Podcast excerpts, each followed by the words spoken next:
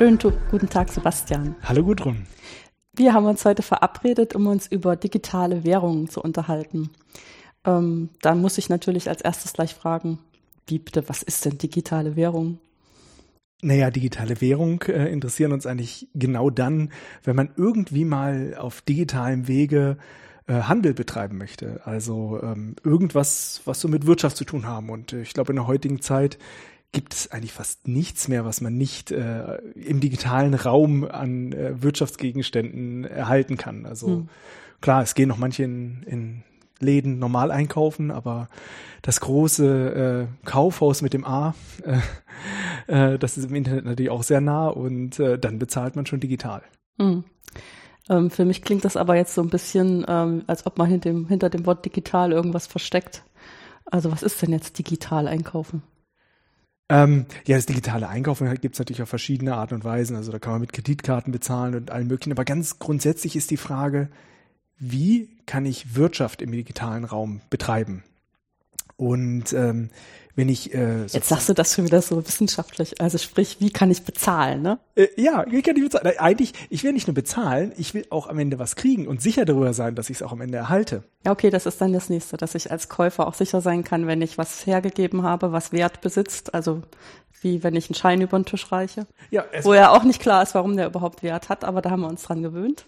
Ja, ich meine, gut, das ist, das ist jetzt der Schein, aber vorher will ich erstmal wissen, was kaufe ich da eigentlich? Hm. Das heißt, ich will erstmal gesichert die Information haben, äh, worum geht's eigentlich? Hm. Oder, oder halt einen Vertrag. Und den will ich irgendwie sicher übertragen. So, und wenn ich das übers Internet machen will, stehe ich vom kleinen Problem, weil das geht über irgendwelche Leitungen hinweg, die ich nicht kontrollieren kann. Das ist ja nicht so eine Direktleitung irgendwo hin, wo niemand abhören kann oder niemand etwas dazwischen verändern kann. So gesehen, äh, wenn mir jemand einen Vertrag schickt oder ein Angebot machen will, möchte ich sicher sein, dass dieses Angebot wirklich das ist, was, was sozusagen Handlungsgegenstand ist. Hm. Und äh, deswegen für digitale Wirtschaft muss ich Informationen austauschen können, ich will gesichert handeln können, Verträge aushandeln können und am Ende natürlich auch bezahlen.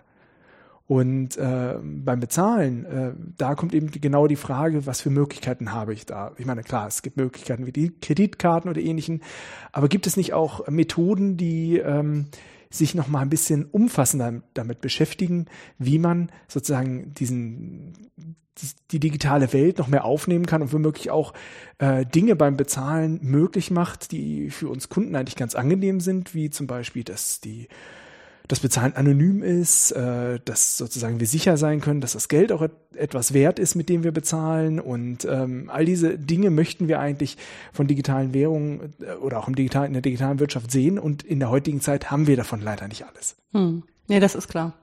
Weil ich meine, im Prinzip versuchen wir ja immer noch ähm, im digitalen Handel das nachzuahmen, was wir gewöhnt sind, mit dem in den Laden gehen und sowas kaufen. Und ähm, da geht's ja zum Beispiel gar nicht anonym. Ja, ich meine, aber äh, da ist es auch so, ähm, gerade in, in Amerika wird inzwischen fast alles elektronisch abgewickelt, alles über äh, Kreditkarten oder äh, andere Bezahlsysteme. Und jeder, der sozusagen dorthin kommt und mit Bargeld bezahlen will, wird da schon ein bisschen schief angeguckt. Willst ja, du möchtest schon harten englischen Akzent haben, damit zu merken, dass du Ausländer bist. Ja, aber ich meine, also sozusagen die, die Intention ist natürlich schon, warum bezahlst du ja eigentlich bar? Ich meine, und die haben ja auch äh, sozusagen den, der höchste äh, Scheinwert, der jetzt wirklich da im, im Umlauf ist, sind 20 Dollar. Mhm. Also klar, es gibt 100 Dollar Noten, aber wer eine 100 Dollar Note aus dem Portemonnaie zieht, ja. der wird wirklich schief angeguckt, weil das überhaupt nicht mehr da drinnen ist, dass man irgendwie mit Bargeld bezahlt. Das ist ganz anders in Europa, ganz anders in Deutschland. Da ist äh, Bezahlen mit Bargeld eigentlich was ganz, ganz Normales. Und äh, wir kennen eigentlich dieses äh, sozusagen dieses anonyme Bezahlen schon viel viel besser, weil sozusagen, ob ich jetzt irgendjemand das Geld gegeben habe, das weiß die Bank nachher nicht. Die Bank sieht nur, ja, der hat irgendwann mal Geld abgehoben, hat von mir das Geld erhalten, aber äh, und vielleicht hat sie auch mitgeschrieben, sozusagen, welche Seriennummer mir ausgegeben wurde, aber bei Münzen gibt es schon keine Seriennummern mhm. mehr. Das heißt, ähm, wir haben sozusagen durch das Bargeld ein Niveau an Anonymität, das sozusagen komplett verloren geht, wenn man mit Kreditkarten bezahlt, womöglich noch Bonusprogramme verwendet. Das ist dann alles nicht mehr da. Und da kann man sich jetzt einfach die Frage stellen, ja, ähm, gibt es da nicht Methoden, die uns das irgendwie ermöglichen? Dass man im Digitalen auch so eine Anonymität hat. Genau. Also, dass ich, im, ich meine, beim Geld ist das ja eigentlich so, ich kann sozusagen auch jemanden an meiner Stadt das kaufen lassen und das ist egal, weil ich dem einfach das Geld in die Hand geben Ja. kann. Wobei es jetzt natürlich auch nicht nur die Anonymität ist, sondern einfach auch die Unabhängigkeit. Ja. Ich möchte nicht äh, sozusagen das Problem haben, äh, wie ähm, es hat, hat mir letztens auch äh, eine Freundin erzählt, dass sie äh, an der Tankstelle war, ähm, hat getankt, ist äh, zur Kasse gegangen, wollte bezahlen und dann hat das Bezahlterminal nicht funktioniert. Und meint dann so die Krankenkassenwertin, ja, äh, Krankenkassen, Tankstellenwertin, äh, äh, ja, kein Problem, lassen Sie mir Ihren Fahrzeugschein hier oder, mein, oder Ihren Personalausweis. Also, äh, wieso soll ich meinen Personalausweis hier lassen, weil Ihr Gerät nicht funktioniert? Dann hätten Sie die, Tank, die Tanksäule ja vorher zumachen müssen. Ähm, hat ganz lange gedauert, bis Sie sozusagen sich darauf geeinigt haben, ich unterschreibe Ihnen einen Schuldschein, Ja. das regeln wir morgen, aber ich lasse Ihnen natürlich hier nicht meinen Fahrzeugschein, was ist, was ist, oder mein, mein Ausweis. Was ist, wenn bei Ihnen eingebrochen wird? Also das, das geht gar nicht. Und ähm, das war dann wirklich so diese, diese Schwierigkeit, äh, wir sind davon abhängig ähm, und das will man eigentlich nicht. Und das ist genau der Fall gewesen, wo sozusagen die Abhängigkeit da bestand, weil dieses äh, Terminal, mit dem sie mit bezahlt werden sollte, das brauchte eine durchgängige Verbindung. Die Verbindung war aus irgendeinem Grund abgebrochen und schon war die Unabhängigkeit hin. Es war der Handel nicht mehr möglich und äh, hat sozusagen riesige Sorgen äh, bereitet. Und äh, mit dem Bargeld wäre das nie passiert.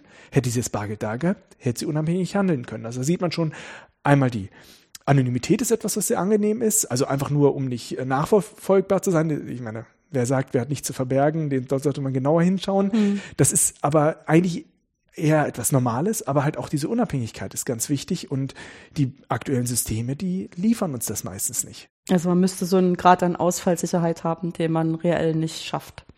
Oder Genau. mit so einem hohen Aufwand, dass sich das für eine Tankstelle eigentlich nicht lohnt. Wobei, es gibt Methoden, mit denen es sozusagen auch gehen würde.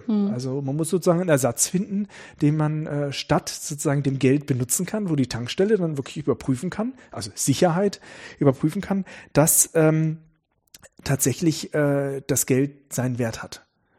Und äh, das, damit hat man schon mal diese ganze so verschiedene Dinge, die wir eigentlich von Geld erwarten. Es soll unabhängig sein, sicher sein, anonym sein. Ich möchte es auch jemand anderen geben können und ich möchte es auch teilen können. Also nicht, dass ich jetzt nur einen 1000-Euro-Schein habe.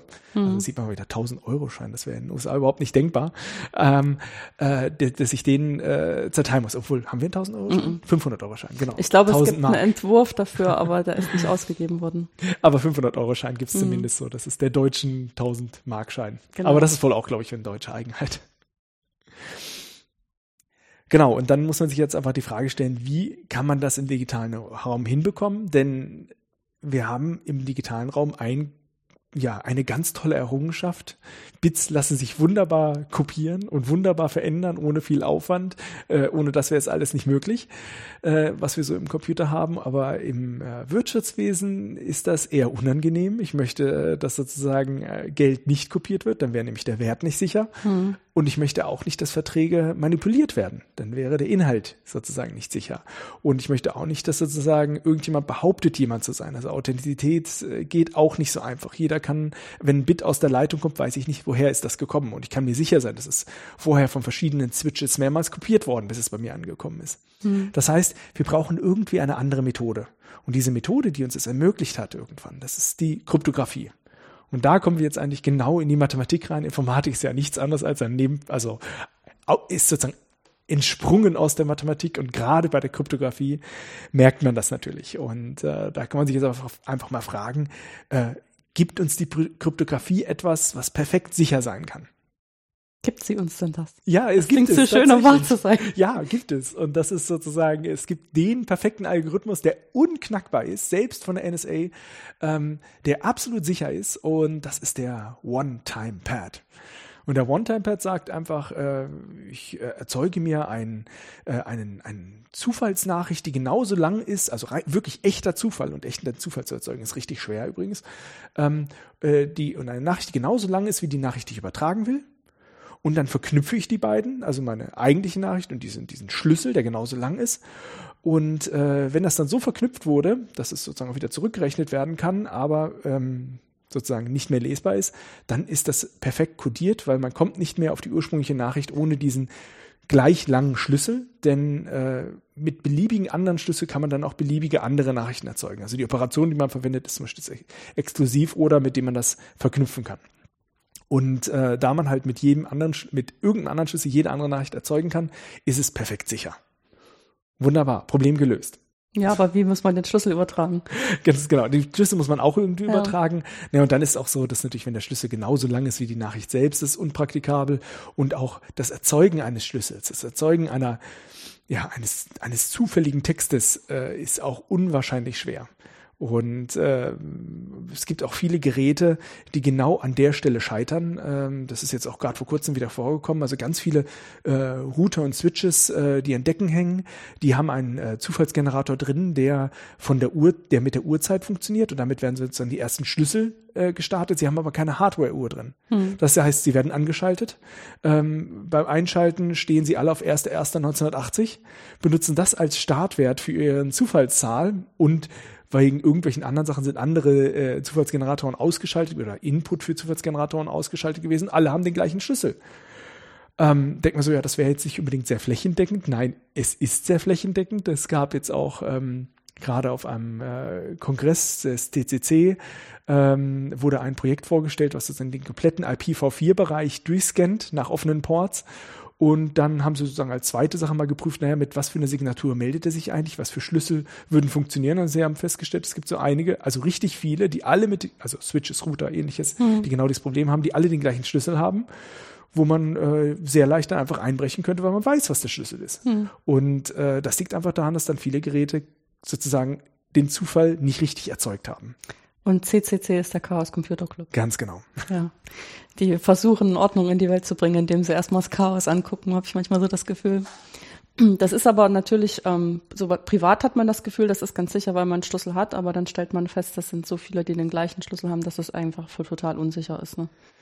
Naja, Unsicherheit äh, hat eine neue Dimension erreicht und ich rede jetzt nicht davon, dass es äh, Organisationen gibt, die uns, die danach trachten, äh, alles zu dekodieren. Nein, äh, man muss einmal ähm, wissen sozusagen, was muss ich tun, um sicher zu kommunizieren, mhm. muss Algorithmen kennen und die auch erstmal en entwickeln und Verfahren oder sozusagen die Mathematik entwickeln.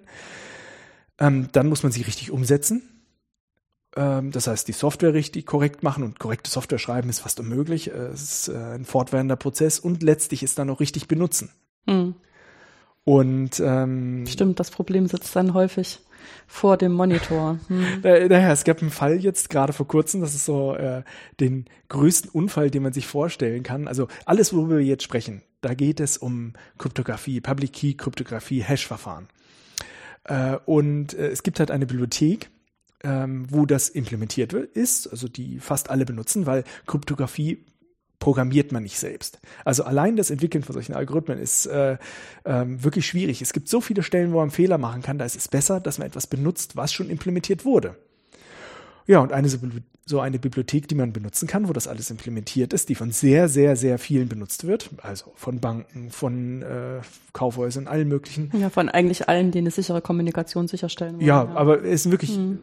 das halbe Internet hat diese hm. Bibliothek benutzt, das äh, ist die OpenSSL-Bibliothek.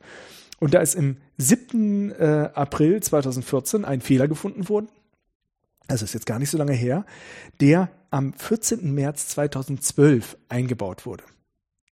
Das heißt, zwei Jahre lang war da ein Fehler.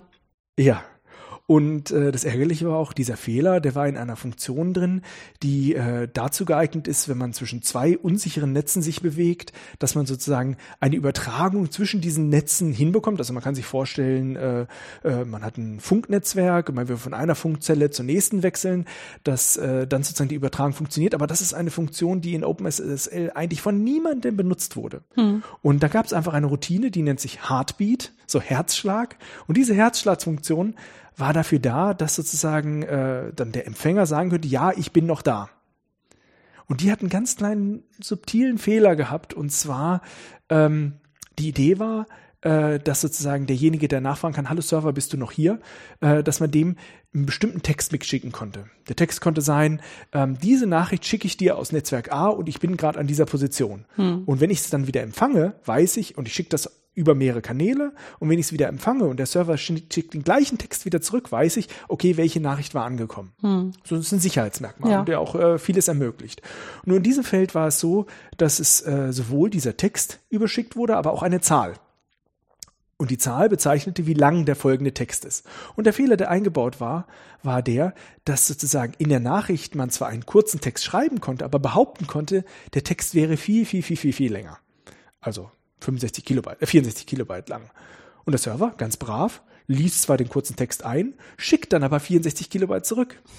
64 Kilobyte, die zufälligerweise im Speicher hinter dem standen, was ich selbst äh, gerade gesendet hatte. Also ich Von Sachen, wo er eigentlich die Klappe drüber halten soll. Ja, ja weil welchen Speicher schickt er da? Ja. Ausgerechnet der Speicher, in dem äh, sozusagen der für Kryptographie zuständig ist. Mhm. Da könnte zum Beispiel der geheime Schlüssel von einem Server drin sein. Und das ist so das Schlimmste, was man sich vorstellen kann. Und ähm, das Verrückte ist halt auch diese Abfrage, diesen Heartbeat, konnte man den ganzen Servern schicken. Ähm, und äh, die haben dann brav geantwortet und das konnte man Millionenmal schicken. Das taucht in keinem Logfall auf, mhm. weil das so im ganz unteren Level sozusagen des ähm, äh, Betriebssystems läuft. Und ähm, wenn äh, die Server dann geantwortet haben, hat man geguckt, ist da jetzt ein Schlüssel vom Server drin? Und das hat man einfach oft genug gemacht. Und wenn man dann sozusagen den Server hatte, dann konnte, äh, sozusagen diesen Schlüssel vom Server hatte, dann konnte man die gesamte Kommunikation des Servers dekodieren. Hm. Wunderbar. Ja, also der wurde entdeckt und äh, ein beträchtlicher Teil des Internets war einfach schlicht davon betroffen und äh, das waren auch Banken. Ja. Das heißt, wir sind jetzt auch wieder zurück bei der digitalen Wirtschaft, mhm. aber es ist halt auch ein wahnsinniger Beispiel, was kann alles schiefgehen bei einer Implementation an Stellen, wo man es auch überhaupt nicht erwartet und äh, es war auch so, es wurden sogar tatsächlich ähm, in Logfiles also man kann schon was aufzeichnen. Man kann nämlich aufzeichnen, was hat mein, Send, mein, mein Server über die gesamte Zeit empfangen und gesendet. Und tatsächlich hat dann auch jemand ähm, einen Mitschnitt gefunden, wo das auch schon früher vor Entdeckung äh, mal gemacht wurde. Also so eine Signatur geschickt wurde, dass jemand das hätte ausnutzen können. Also auch äh, wenn wir jetzt erst seit dem 7. April davon wissen, kann es sein, dass Leute hier an der Stelle die Kryptographie äh, der sicheren Übertragung, also wenn ich mit, mit SSL irgendwo eingekauft habe, dass sie das halt unterwandert haben und niemand weiß das. Hm. Sozusagen, dass also wirklich äh, Unfug getrieben wurde. Ja, und der Unfug kann bedeuten, ich kann mitschneiden. Ja. Der Un Unfug kann aber auch bedeuten, ich kann äh, mich selbst für den Server ausgeben weil ich habe diese Signatur und ich kann dann tun, so als wäre ja. ich jemand anderes. Ich kann jetzt auch dazu nutzen, einfach mitzulesen, was für Passwörter die Leute dort benutzen. So, und wenn ich mich jetzt zurückdenke, da sind eine, ganz, eine ganze Menge Passwortlisten in letzter Zeit aufgetaucht. Kann sein, dass es zufällig miteinander zusammenhängt, aber könnte auch sein, dass es äh, so ist. Und man konnte jetzt auch die letzten Monate verfolgen, bei wie vielen Rechnern wurde das in Ordnung gebracht. Also die ganz großen Server, da ist es schnell gemacht worden, haben sie es schnell korrigiert. Ja, da hängt dann auch immer gleich richtig viel Geld dran. Ne? Ja, aber auch jetzt mhm. gibt's immer noch verdammt viele, bei denen es immer, die immer noch verwundbar sind, die immer noch äh, sozusagen über diese Lücke ähm, ja angegriffen werden können. Nun, und äh, da ja nicht nur die ganzen Passwörter von den Nutzern äh, mitgenommen wurden, ähm, sondern halt auch der, sozusagen der Schlüssel kompromittiert ist, muss halt erstmal der Server sagen, ich hole mir jetzt einen neuen Schlüssel. Mhm. Und dann muss er allen Nutzern sagen, Leute, ihr müsst ein neues Passwort schicken. So, und jetzt muss ich jeder mal fragen, wie oft wurde ich seit dem 7. April eigentlich gefragt, mein Passwort zu wechseln? Ich habe eine Aufforderung bekommen und ich weiß, dass viel mehr Dienste, die ich benutze, davon betroffen sind. Ja, ich habe, glaube ich, drei bekommen. Und eine war so, dass ich es nicht vermeiden konnte. Also ah, die mich richtig gezwungen haben. Sehr gut, sehr mhm. gut. Und ähm, da muss man halt auch sagen, das ist eigentlich, soweit jetzt die, die Server nicht tatsächlich den ganz, gesamten Netzwerktransfer mitgeschnitten haben und so sicherstellen können, dass wirklich niemand diesen Angriff gefahren hat, müssen sie davon ausgehen, dass, dass das kassiert ist, ja, und diese Passwörter da sind. Mhm. Und deswegen ähm, sozusagen danach, nach dem 7. April, hätte eigentlich jeder seine Passwörter ändern müssen, aber erst, wenn die Server der Anbieter korrigiert sind. Wenn die sind. sicher sind, genau. Wenn die sicher sind, genau. Sonst hat es keinen Sinn. Ganz genau. So, das heißt, ähm, neue Identität des Server holen, äh, die Nutzer neue Passwörter angeben lassen, aber das war noch nicht alles. Es kam noch schlimmer. Denn jetzt hat womöglich jemand Fremdes diesen geheimen Schlüssel des alten Servers. Mhm. Jetzt muss ja irgendwie den Leuten, den Nutzern mitgeteilt werden, also den Browsern und ähnlichen, äh, diese alte Schlüssel gilt nicht mehr. Und da sind wir wieder in einen Fehler reingelaufen, über den schon viele Bescheid wissen, wo wir noch keine Lösung gefunden haben, äh, dass eben das Widerrufen von solchen Zertifikaten, von solchen Schlüsseln nicht funktioniert. Denn äh, würden wir eine zentrale Instanz haben, also das ist so vorgesehen, wo wir immer jeden Schlüssel überprüfen können, ist der widerrufen worden, und würden das immer mitteilen, dann würde erstens die Infrastruktur an der Stelle kaputt gehen, weil mhm. das nicht so aufgebaut ist, dass die gesamte Welt es auf einmal nutzen kann. Und zweitens würde diese Instanz plötzlich wissen, was wir alles tun und wo wir äh, Dinge durchlesen, weil sie immer nachverfolgen kann, wer hat wann welche Seite aufgerufen. Eine schlechte Idee. Dementsprechend funktioniert das Widerrufen auch nicht richtig. Das heißt, wir sind erst äh, sozusagen frei von diesem Fehler, wenn die alten Schlüssel von der Laufzeit, die sind ja typischerweise bis zu einem bestimmten Datum nur gültig, wenn ja. die alle abgelaufen sind, dann sind wirklich die alten nicht mehr verwendbar und wir sind frei von dem Heartbleed-Bug. Ansonsten ist es ein Riesenproblem. Und äh, was jetzt Browserhersteller gemacht haben, ist, dass sie bei äh, großen Installa für große Installationen in die Browser zum Beispiel schon die alten Schlüssel mit einprogrammiert haben dass es quasi dezentral dann vorhanden ist. Mhm. Aber für jeden x-beliebigen Service haben sie das nicht gemacht. Nur halt eben für die großen Internetriesen haben sie das tatsächlich äh, verzeichnet. Und da sieht man natürlich, dass es ein großes Problem ist. Und ich meine, das, was die meisten nur sehen, ist Internetbrowsen, also www. Das Ganze gilt natürlich auch für Mail, für irgendwelche Services, die Dienste austauschen, womöglich ja, Kommunikation betreiben auf elektronischen Wege, was eben auch elektronische Wirtschaft bedeuten kann. Und das ist alles außen vor und genauso anfällig für Heartbeat. Heartbleed heißt es ja dann, also weil der weil Heartbeat der Fehler, kaputt genau. gegangen ist. Ähm, äh, für diesen Heartbleed anfällig und äh, solange sozusagen die ganzen Schlüssel nicht ausgetauscht werden und die, also erst die Installationen ausgetauscht und dann die Schlüssel ausgetauscht werden. Bei manchen Closed Source weiß man ja gar nicht, ob die das wirklich benutzt haben, kann das noch nicht mal überprüfen. Ja. Müsste also selbst den Angriff fahren, um zu sehen, ist mein Rechner noch anfällig, wenn man weiß, wo es drin steckt. Ähm, das wird uns noch eine ganze Zeit verfolgen und ist eigentlich so den, der schlimmst anzunehmendste Unfall. Also ich kann mir kaum vorstellen, wie es eigentlich schlimmer werden kann. Ja, ich meine, es ist ja auch sowieso so ein Problem mit, den, mit der Schlüsselverwaltung. Es ist bestimmt auch jedem schon mal passiert, dass man dann auf eine Seite kommt, die eigentlich sozusagen sicher kommunizieren will und dann sagt der eigene Browser, diesem Zertifikat wird nicht vertraut. Und dann gibt es immer zwei Möglichkeiten. Ich kenne das Risiko und will trotzdem. Das ist das, was man dann in aller Regel machen muss, weil einem auch nicht so richtig was anderes übrig bleibt. Aber damit hebelt sich ja auch sofort diese Sicherheitsstruktur selber wieder aus. Genau, das müsste irgendwo halt ähm, ja verzeichnet sein, dass dieser Schlüssel gültig ist. Mhm. Und da haben wir jetzt das Problem, gerade bei Zertifikaten wird das halt zentral gelöst. Und das ist ein Paradigma. Und äh, über das, was wir eigentlich sprechen wollen, ist das nämlich auch ein Paradigma, das man verfolgen kann, nämlich dass man versucht, auch digitale Währung zentral zu definieren. Mhm. Oder dass man sagt, ich definiere digitale Währung dezentral. Ja, ich meine, zentral wäre ja eigentlich so, wie wir es auch von dem, ich sag mal in Anführungsstrichen, echten Geld kennen. Da gibt's halt immer irgendeine Zentralbank, die die Verantwortung dafür trägt, wie viel das Geld jetzt wert ist und dafür sorgt, dass das halt im Umlauf ist und dass, wenn Scheine kaputt sind, dann neue gedruckt werden und dass das Geld sicher gedruckt ist, dass man es nicht so leicht fälschen kann. Also diese ganze Verantwortung dafür, dass jemand da ist, den man dafür verantwortlich machen kann, wenn das Geld dann nicht mehr den Wert hat, den man ihm eigentlich unterstellt.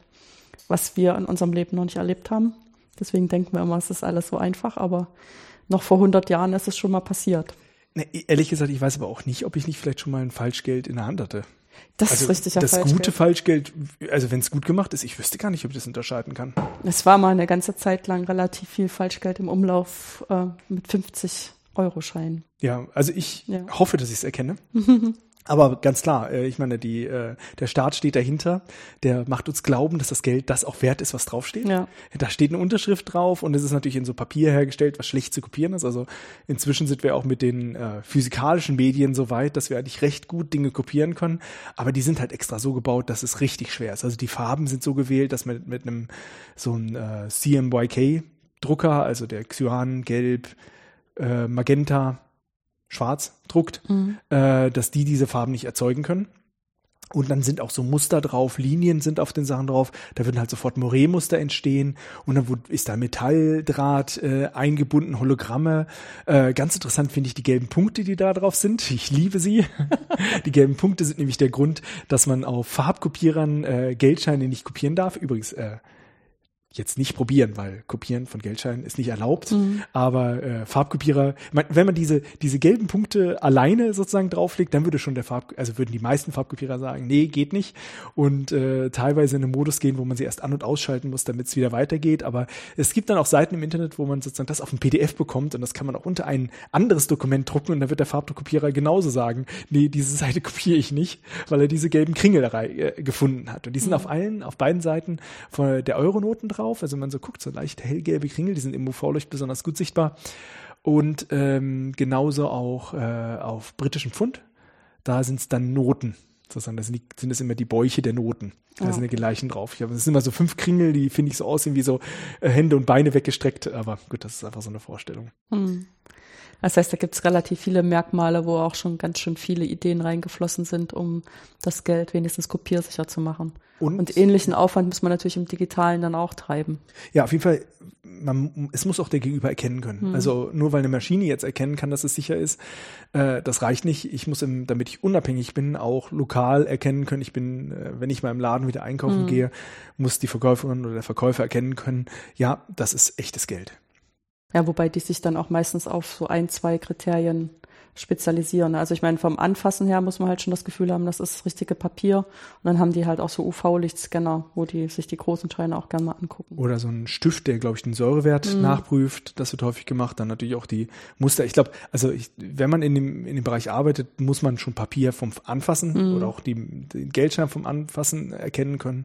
Und klar, das sind einfach viele Sachen, die sie überprüfen und ähm, Natürlich gibt es Dinge, die einfach schwerer zu fälschen sind und die prüfen sie natürlich schneller nach. Aber insgesamt ist es auch immer eine Frage, ähm, man muss es einfach nur so schwer machen, dass es äh, einfach unpraktikabel wird, äh, zu fälschen, weil die Chance zu hoch ist, erwischt zu werden. Hm. Ja, oder das andere wäre dann, dass man so viel Geld aufwenden muss, um Geld zu fälschen, dass es sich nicht mehr rechnet. Ganz genau. Ja. Genau, und von diesen verschiedenen Eigenschaften, die wir vom normalen Geld kennen, gibt es halt diese zwei Ansätze, über die wir sprechen wollen. Das eine ist sozusagen das digitale Geld. Mhm. Ähm, das äh, sozusagen realisiert die Unabhängigkeit. Es realisiert, dass das Geld sicher ist, also dass wir Geld sicher haben. Es garantiert die Anonymität, die Übertragbarkeit und die Teilbarkeit. Also Teilbarkeit ist noch ein bisschen schwierig, aber das soll es erfüllen. Wogegen ein das ganz andere Konzept, ähm, sind äh, die dezentralen Währungen. Das sind so, kann man mit Kryptowährungen umsetzen. Die sind dezentral, auch unabhängig. Jeder soll für sich arbeiten können, sollen genauso sicher sein, übertragbar, äh, transparent und teilbar. Jetzt hat ein Wort gefehlt. Ja, ich meine, transparent ist natürlich so eine Sache. Ähm, bei der, wenn ich so eine zentrale Institution habe, da muss ich halt irgendwie so einen Glaubensvorschuss haben, dass die von jemandem kontrolliert werden. Das kann ich zwar nicht persönlich machen, aber es gibt sozusagen eine Instanz, die kontrolliert, dass die ordentlich arbeiten. Aber äh, jetzt Transparenz wirklich äh, zu realisieren, stelle ich mir nicht so einfach vor. Ja, aber das ist genau der Punkt. Es gibt keine zentrale Instanz, die mir über die Finger schaut mhm. und deswegen müssen es alle tun. Ja. Das Dezentrale funktioniert nur, indem alle schön. drauf gucken. Das ist richtig schöne Mathematiker. Ja. Logik. Wenn es nicht eingibt, müssen es alle machen. Genau. Und das ist, da sieht man jetzt auch, die Transparenz widerspricht eigentlich vollkommen der Anonymität. Hm. Und das ist einfach so dieser Punkt. Also, dass wir wirklich äh, bei der dezentralen Währung äh, über ein, ja, quasi einen Glaskasten sprechen, wo man auf andere Art und Weise sich drum kümmern muss, will man da nicht, äh, ja, vollkommen durchleuchtet werden. Hm. Und ähm, der, der weitere Unterschied, der aber auch noch entsteht, ist sozusagen dieses digitale Geld, das arbeitet tatsächlich mit Geldeinheiten, Münzen sozusagen. Und äh, auf der anderen Seite die Kryptoverfahren, wie zum Beispiel äh, die Kryptowährungen, wie zum Beispiel Bitcoin, arbeiten gerade nicht mit Geldeinheiten, sondern nur mit Transaktionen. Das ist so ein riesiger Unterschied.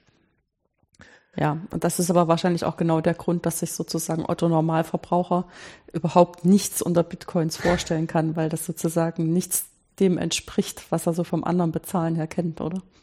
Ja, ich meine, da kann ich mir nur empfehlen, entweder er hört jetzt weiter oder er hört zum Beispiel in einen anderen Podcast rein, wie den CRE 182 mit äh, Andreas Burg, der eigentlich äh, und ich muss jetzt sagen, zufällig äh, genau die gleiche Struktur gewählt hatte, wie äh, sozusagen, dass äh, ich das jetzt vorstellen will. Und worüber ich spreche, ist halt auch gerade eine Vorlesung, die ich gehalten habe.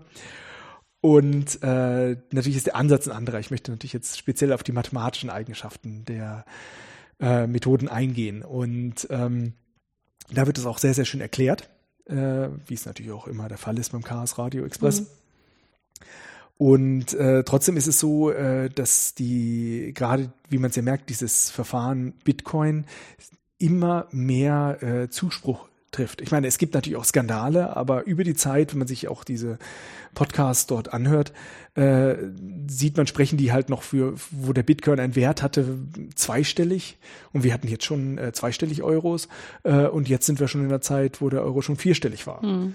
Äh, der, der Bitcoin, Bitcoin in Euro hm. vierstellig. Mhm. Also es hat sich seitdem äh, äh, wahnsinnig verändert. Und selbst wenn man jetzt äh, das noch nicht im Einsatz sehen sieht, äh, es kommt einfach immer mehr. Es gibt immer mehr Firmen, die es akzeptieren. Ich sage jetzt nicht, dass das etwas ist, was man unbedingt machen muss. Aus meiner Sicht ist es aber trotzdem interessant zu wissen, was passiert da eigentlich? Wieso funktioniert das? Was ist die Mathematik dahinter? Damit ich auch weiß, wie ich es richtig benutzen kann und richtig einschätzen kann. Ja. Ja, es ist ein bisschen ähm, aus dem Stadium, dass man gedacht hat, das ist irgendwas völlig Spinnertes, ist es an, inzwischen raus, würde ich auch sagen. Genau, und ähm, bei der Frage, wie, wie kann man das jetzt eigentlich grundsätzlich fassen? Oder was ist so ein Konzept dahinter? Und äh, das Ganze wird jetzt natürlich auch sehr äh, nah in die Informatik gehen, aber im Grunde ist es ja alles Mathematik. Ähm, ist sozusagen der allererste Grundsatz, dass man sich überlegt, was sind eigentlich äh, Grundbausteine für diese Methoden? Also wie kann ich etwas verstecken? Ähm, und dadurch sicher kommunizieren. Und das einfachste, einfachste Ding, mit dem man das tun kann, sind die sogenannten Einwegfunktionen. Also quasi Einbahnstraßen. Einbahnstraßen. Einbahnstraßen. Genau. Was sind, Einba was sind diese Einwegfunktionen? Und Einwegfunktion bedeutet, ich kann etwas in eine Richtung ausrechnen. Das ist einfach. Aber zurück soll es einfach unglaublich schwer sein. Und zum Beispiel, auch ein Beispiel, was jetzt zum Einsatz kommt, ist zum Beispiel Potenzieren ist einfach. Mhm. Also ich kann jetzt sagen, ich 5 hoch 3 da kann ich rechnen, das ist 5 mal 5 mal 5. Also, kann ich noch was im Kopf? Ja, 25 mal 5 sind 125. Ja. Das ist leicht zu rechnen. Das heißt, hoch 3 kann ich gut rechnen. Aber was ist die dritte Wurzel aus 343? Mhm. Wurzel ziehen ist ganz klein bisschen schwieriger. Also da, da gibt es einfach nicht so eine Methode. Da kann man dann anfangen, irgendeinen Algorithmus zu machen oder ja, irgendwelche Techniken zu entwickeln. Gut, wenn man die Zusatzinformation hat, naja, es muss eine ganze Zahl sein habe ich eine bessere Methode, nämlich ja, ich würde ich durchprobieren. Genau. Und da sind wir genau bei der Methode. Alle Kryptoverfahren, die wir kennen, ähm, arbeiten auf einer Asymmetrie. Und die Asymmetrie bedeutet, das ist genauso wie hier bei diesen Einwegfunktionen, dass es leicht in die eine Richtung zu rechnen ist und in die andere Richtung einfach schwer und dass sich die Anzahl äh, oder die Größe der Zahlen verändern kann. Und die Idee ist, dass es sozusagen, wenn ich die Zahl größer mache, auf den ich rechne oder die, den Zahlenraum größer mache, dass es nur ein bisschen schwieriger wird, es in die eine Richtung zu machen, aber viel schwerer in eine Rückrichtung. Und wenn dann Computer schneller werden, mache ich einfach längere Schlüssellängen oder ähnliches, um einfach wieder die Diskrepanz zu erhöhen und einfach das Ganze unökonomisch zu machen, äh, etwas knacken zu können. Und grundsätzlich. Ja, das ist dann die Sicherheit, dass ich ähm, im Prinzip äh, den Schlüssel knacken könnte, aber es dauert vielleicht tausend Jahre und dann ist das auch sinnlos. Ganz genau. Oder ist jemand findet einen anderen Weg dafür. Mhm. Aber genauso ist es auch hier bei dieser, sozusagen bei dieser Einwegfunktion, also Wurzel ziehen und beim Hoch 3, mhm. also beim Potenzieren. Ähm, ich kann das komplett durchprobieren. Also das nennt man dann Brute Force Methode. Das geht immer. Nur wenn halt äh, der Zahlenraum eben jetzt nicht nur ja, zehn Zahlen sind, ich probiere 1 hoch 3, 2 hoch 3, 3 hoch 3, 4 hoch 3, 5 hoch 3, 6 hoch 3, sondern eben äh, 2 hoch 128 das sind so viele Zahlen, selbst die schnellsten Rechner, da müssen wir schon ein bisschen dran arbeiten, wobei zwar auch, na, das ist schon eine ganze Menge. Genau, und ähm, solche Funktionen, die sozusagen nur in eine Richtung funktionieren, haben auch einen anderen Namen, wo sie auch viel zum Einsatz kommen, das sind Hash-Funktionen. Mhm. Und Hash-Funktion ist quasi so ein Standardbegriff für äh, Einwegfunktionen. Man sagt auch kryptografische Einwegfunktionen sind eigentlich die, die einen wirklich interessieren, wo man sich einfach sicher ist, ich kann jetzt nur sehr schwer eine Kollision finden. Und Kollision bedeutet, dass ich halt für ähm, Eingangs, äh, sehr schwer zwei Eingangszahlen finden kann, die auf den gleichen Hashwert, also das gleiche Ergebnis kommen, nachdem ich es durch die Einwegfunktion geschickt habe. Und da sieht man schon, dass es äh, sehr viele gute Anwendungen hat. Ich kann damit zum Beispiel überprüfen, ob ein Download korrekt, korrekt gelaufen ist. Ich lade eine riesige Datei im Internet herunter und äh, dann schaue ich mir vielleicht die Länge an. Das ist im Grunde auch eine Hash-Funktion, mhm. nur eben keine kryptografische Hash-Funktion, weil ich kann sehr leicht eine zweite Datei mit der gleichen Länge erzeugen. Hingegen den MD5 oder SHA1-Wert, äh, das sind andere Methoden äh, sozusagen einer Hash-Berechnung, die sind sehr, sehr schwer zu bestimmen. Und bei SHA1 viel, viel schwerer als bei MD5, weil MD5 ist inzwischen schon eigentlich ja, als geknackt bezeichnet, möchte man mal sagen. Also äh, da äh, ist es sehr leicht, eine Kollision zu finden, nicht äh, verglichen dazu, wie man früher geglaubt hat, wie schwer das eigentlich ist. Ja, und ähm, deswegen äh, kann man, also das ist sozusagen eine Methode, wie man mit solchen Hash-Funktionen sozusagen Downloads prüfen kann, indem man über einen anderen Kanal übermittelt, ob der Hash-Wert stimmt, weil einfach die Idee ist, ich nehme eine, irgendeine Datei in beliebiger Länge, bilde davon die Hash und die Hash hat immer eine ganz bestimmte Länge, nämlich, äh, ich glaube, 228 Bit sind das bei MD5 äh, und ich kann dann einfach diese Zahl in Hexadecimal überprüfen und dann bin ich sicher, dass es funktioniert. Das ist eine Methode, wo man so Einwegfunktionen benutzt. Eine andere sehr nette Methode ist, um Passwörter zu speichern. Da ist ja die Idee, ähm, naja, es kommt. Soll möglichst nicht im Klartext da liegen. Ja, es kann ja sein, dass manche tatsächlich mal das gleiche Passwort mehrmals benutzen. Hm. Ich, ich kenne so niemanden. also, nicht bewusst, hoffe ich.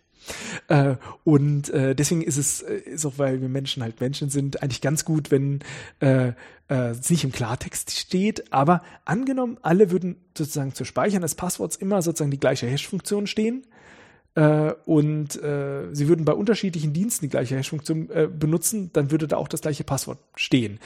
Ähm, das ist noch nicht gar nicht das Hauptproblem. Also, aber da, das würde man auch erkennen. Das ist schon mal ein Grund, warum man nicht einfach nur so das hasht. Das andere ist aber auch, ähm, dass wenn sozusagen auf dem Server 1000 Nutzer sind, ähm, genau, und äh, sozusagen, dass einfach nur so alle die gleiche Hash-Funktion benutzen, also einfach nur Passwort wird dann gehasht. Also geht mir jetzt nicht darum, unter den Nutzern, dass welche Zwillinge das gleiche Passwort wissen, haben, dann weiß ich es trotzdem nicht, mhm. sondern äh, man kann dann eine recht nette Attacke fahren, sozusagen dieses Passwort äh, auf eine andere Art und Weise zu finden und das äh, ist die Geburtstagsattacke. Und die Geburtstagsattacke hat äh, damit zu tun, ähm, das ist auch ein sehr, sehr ganz, ganz typisches Beispiel aus der äh, Stochastik oder Statistik, ähm, äh, dass man sich mal überlegen kann, wenn man zum Beispiel so äh, 40 Personen in einem Raum hat, wie hoch ist die Chance, dass eine Person dort am 1. Januar Geburtstag hat? Ja, das kann man durchrechnen. Ähm, ja, dass eine Person am 1. Januar Geburtstag hat, ist ein 365. Also jetzt ohne Schaltjahre. Ja. Genau, und dann kann man gucken, dass der zweite oder dritte und so weiter. Mhm. Und dann kommt man zum Ende zu, ist so die Chance bei 40 Personen, das ist dann schon nicht mehr ganz klein, aber das sind immer noch 10 Prozent. Wenn man jetzt die Frage ein bisschen anders stellt, nämlich nicht, ob einer an einem bestimmten Tag Geburtstag hat, sondern wie hoch ist die Chance, dass es in dem Raum zwei gibt, die am gleichen Tag Geburtstag haben, dann ist es eine ganz andere Frage. Die Chance ist nämlich dann nicht irgendwie bei 10 Prozent, auch nicht bei 20%, sondern bei 80 Prozent. Und das ist, äh, man nennt das Geburtstagsparadoxon. Das ist eigentlich kein Paradoxon im mathematischen Sinne, sondern das ist ein ähm, äh, für uns Menschen unintuitives Verhalten, äh, was aber mathematisch ja, man kann es nachrechnen, klar. Und man kann es einfach dadurch nachrechnen, ja. dass man guckt, wie ist die Chance, dass sozusagen, äh, dass das gerade nicht eintritt. Und dann kann man hingehen, okay, der Erste kann seinen Geburtstag frei wählen. Da äh, zu 100 Prozent hat er mit niemand anderem einen Geburtstag. Wenn der Nächste, der Zweite aber kommt, muss der an einem der übrig gebliebenen Tage Geburtstag haben. Also der Erste ist die Wahrscheinlichkeit eins, dass es okay ist. Also mhm. 365, 365.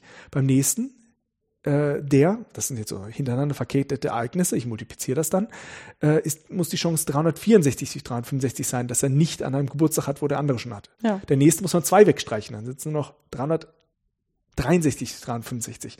Und so multipliziert sich das weiter und der Faktor, der wird immer kleiner. Und irgendwann merkt man, dass man äh, ja bei einer Zahl rauskommt, die also jetzt äh, bei 11 Prozent liegt bei 40 Personen, also 0,11, mhm. weil man immer kleinere Zahlen anmultipliziert hat.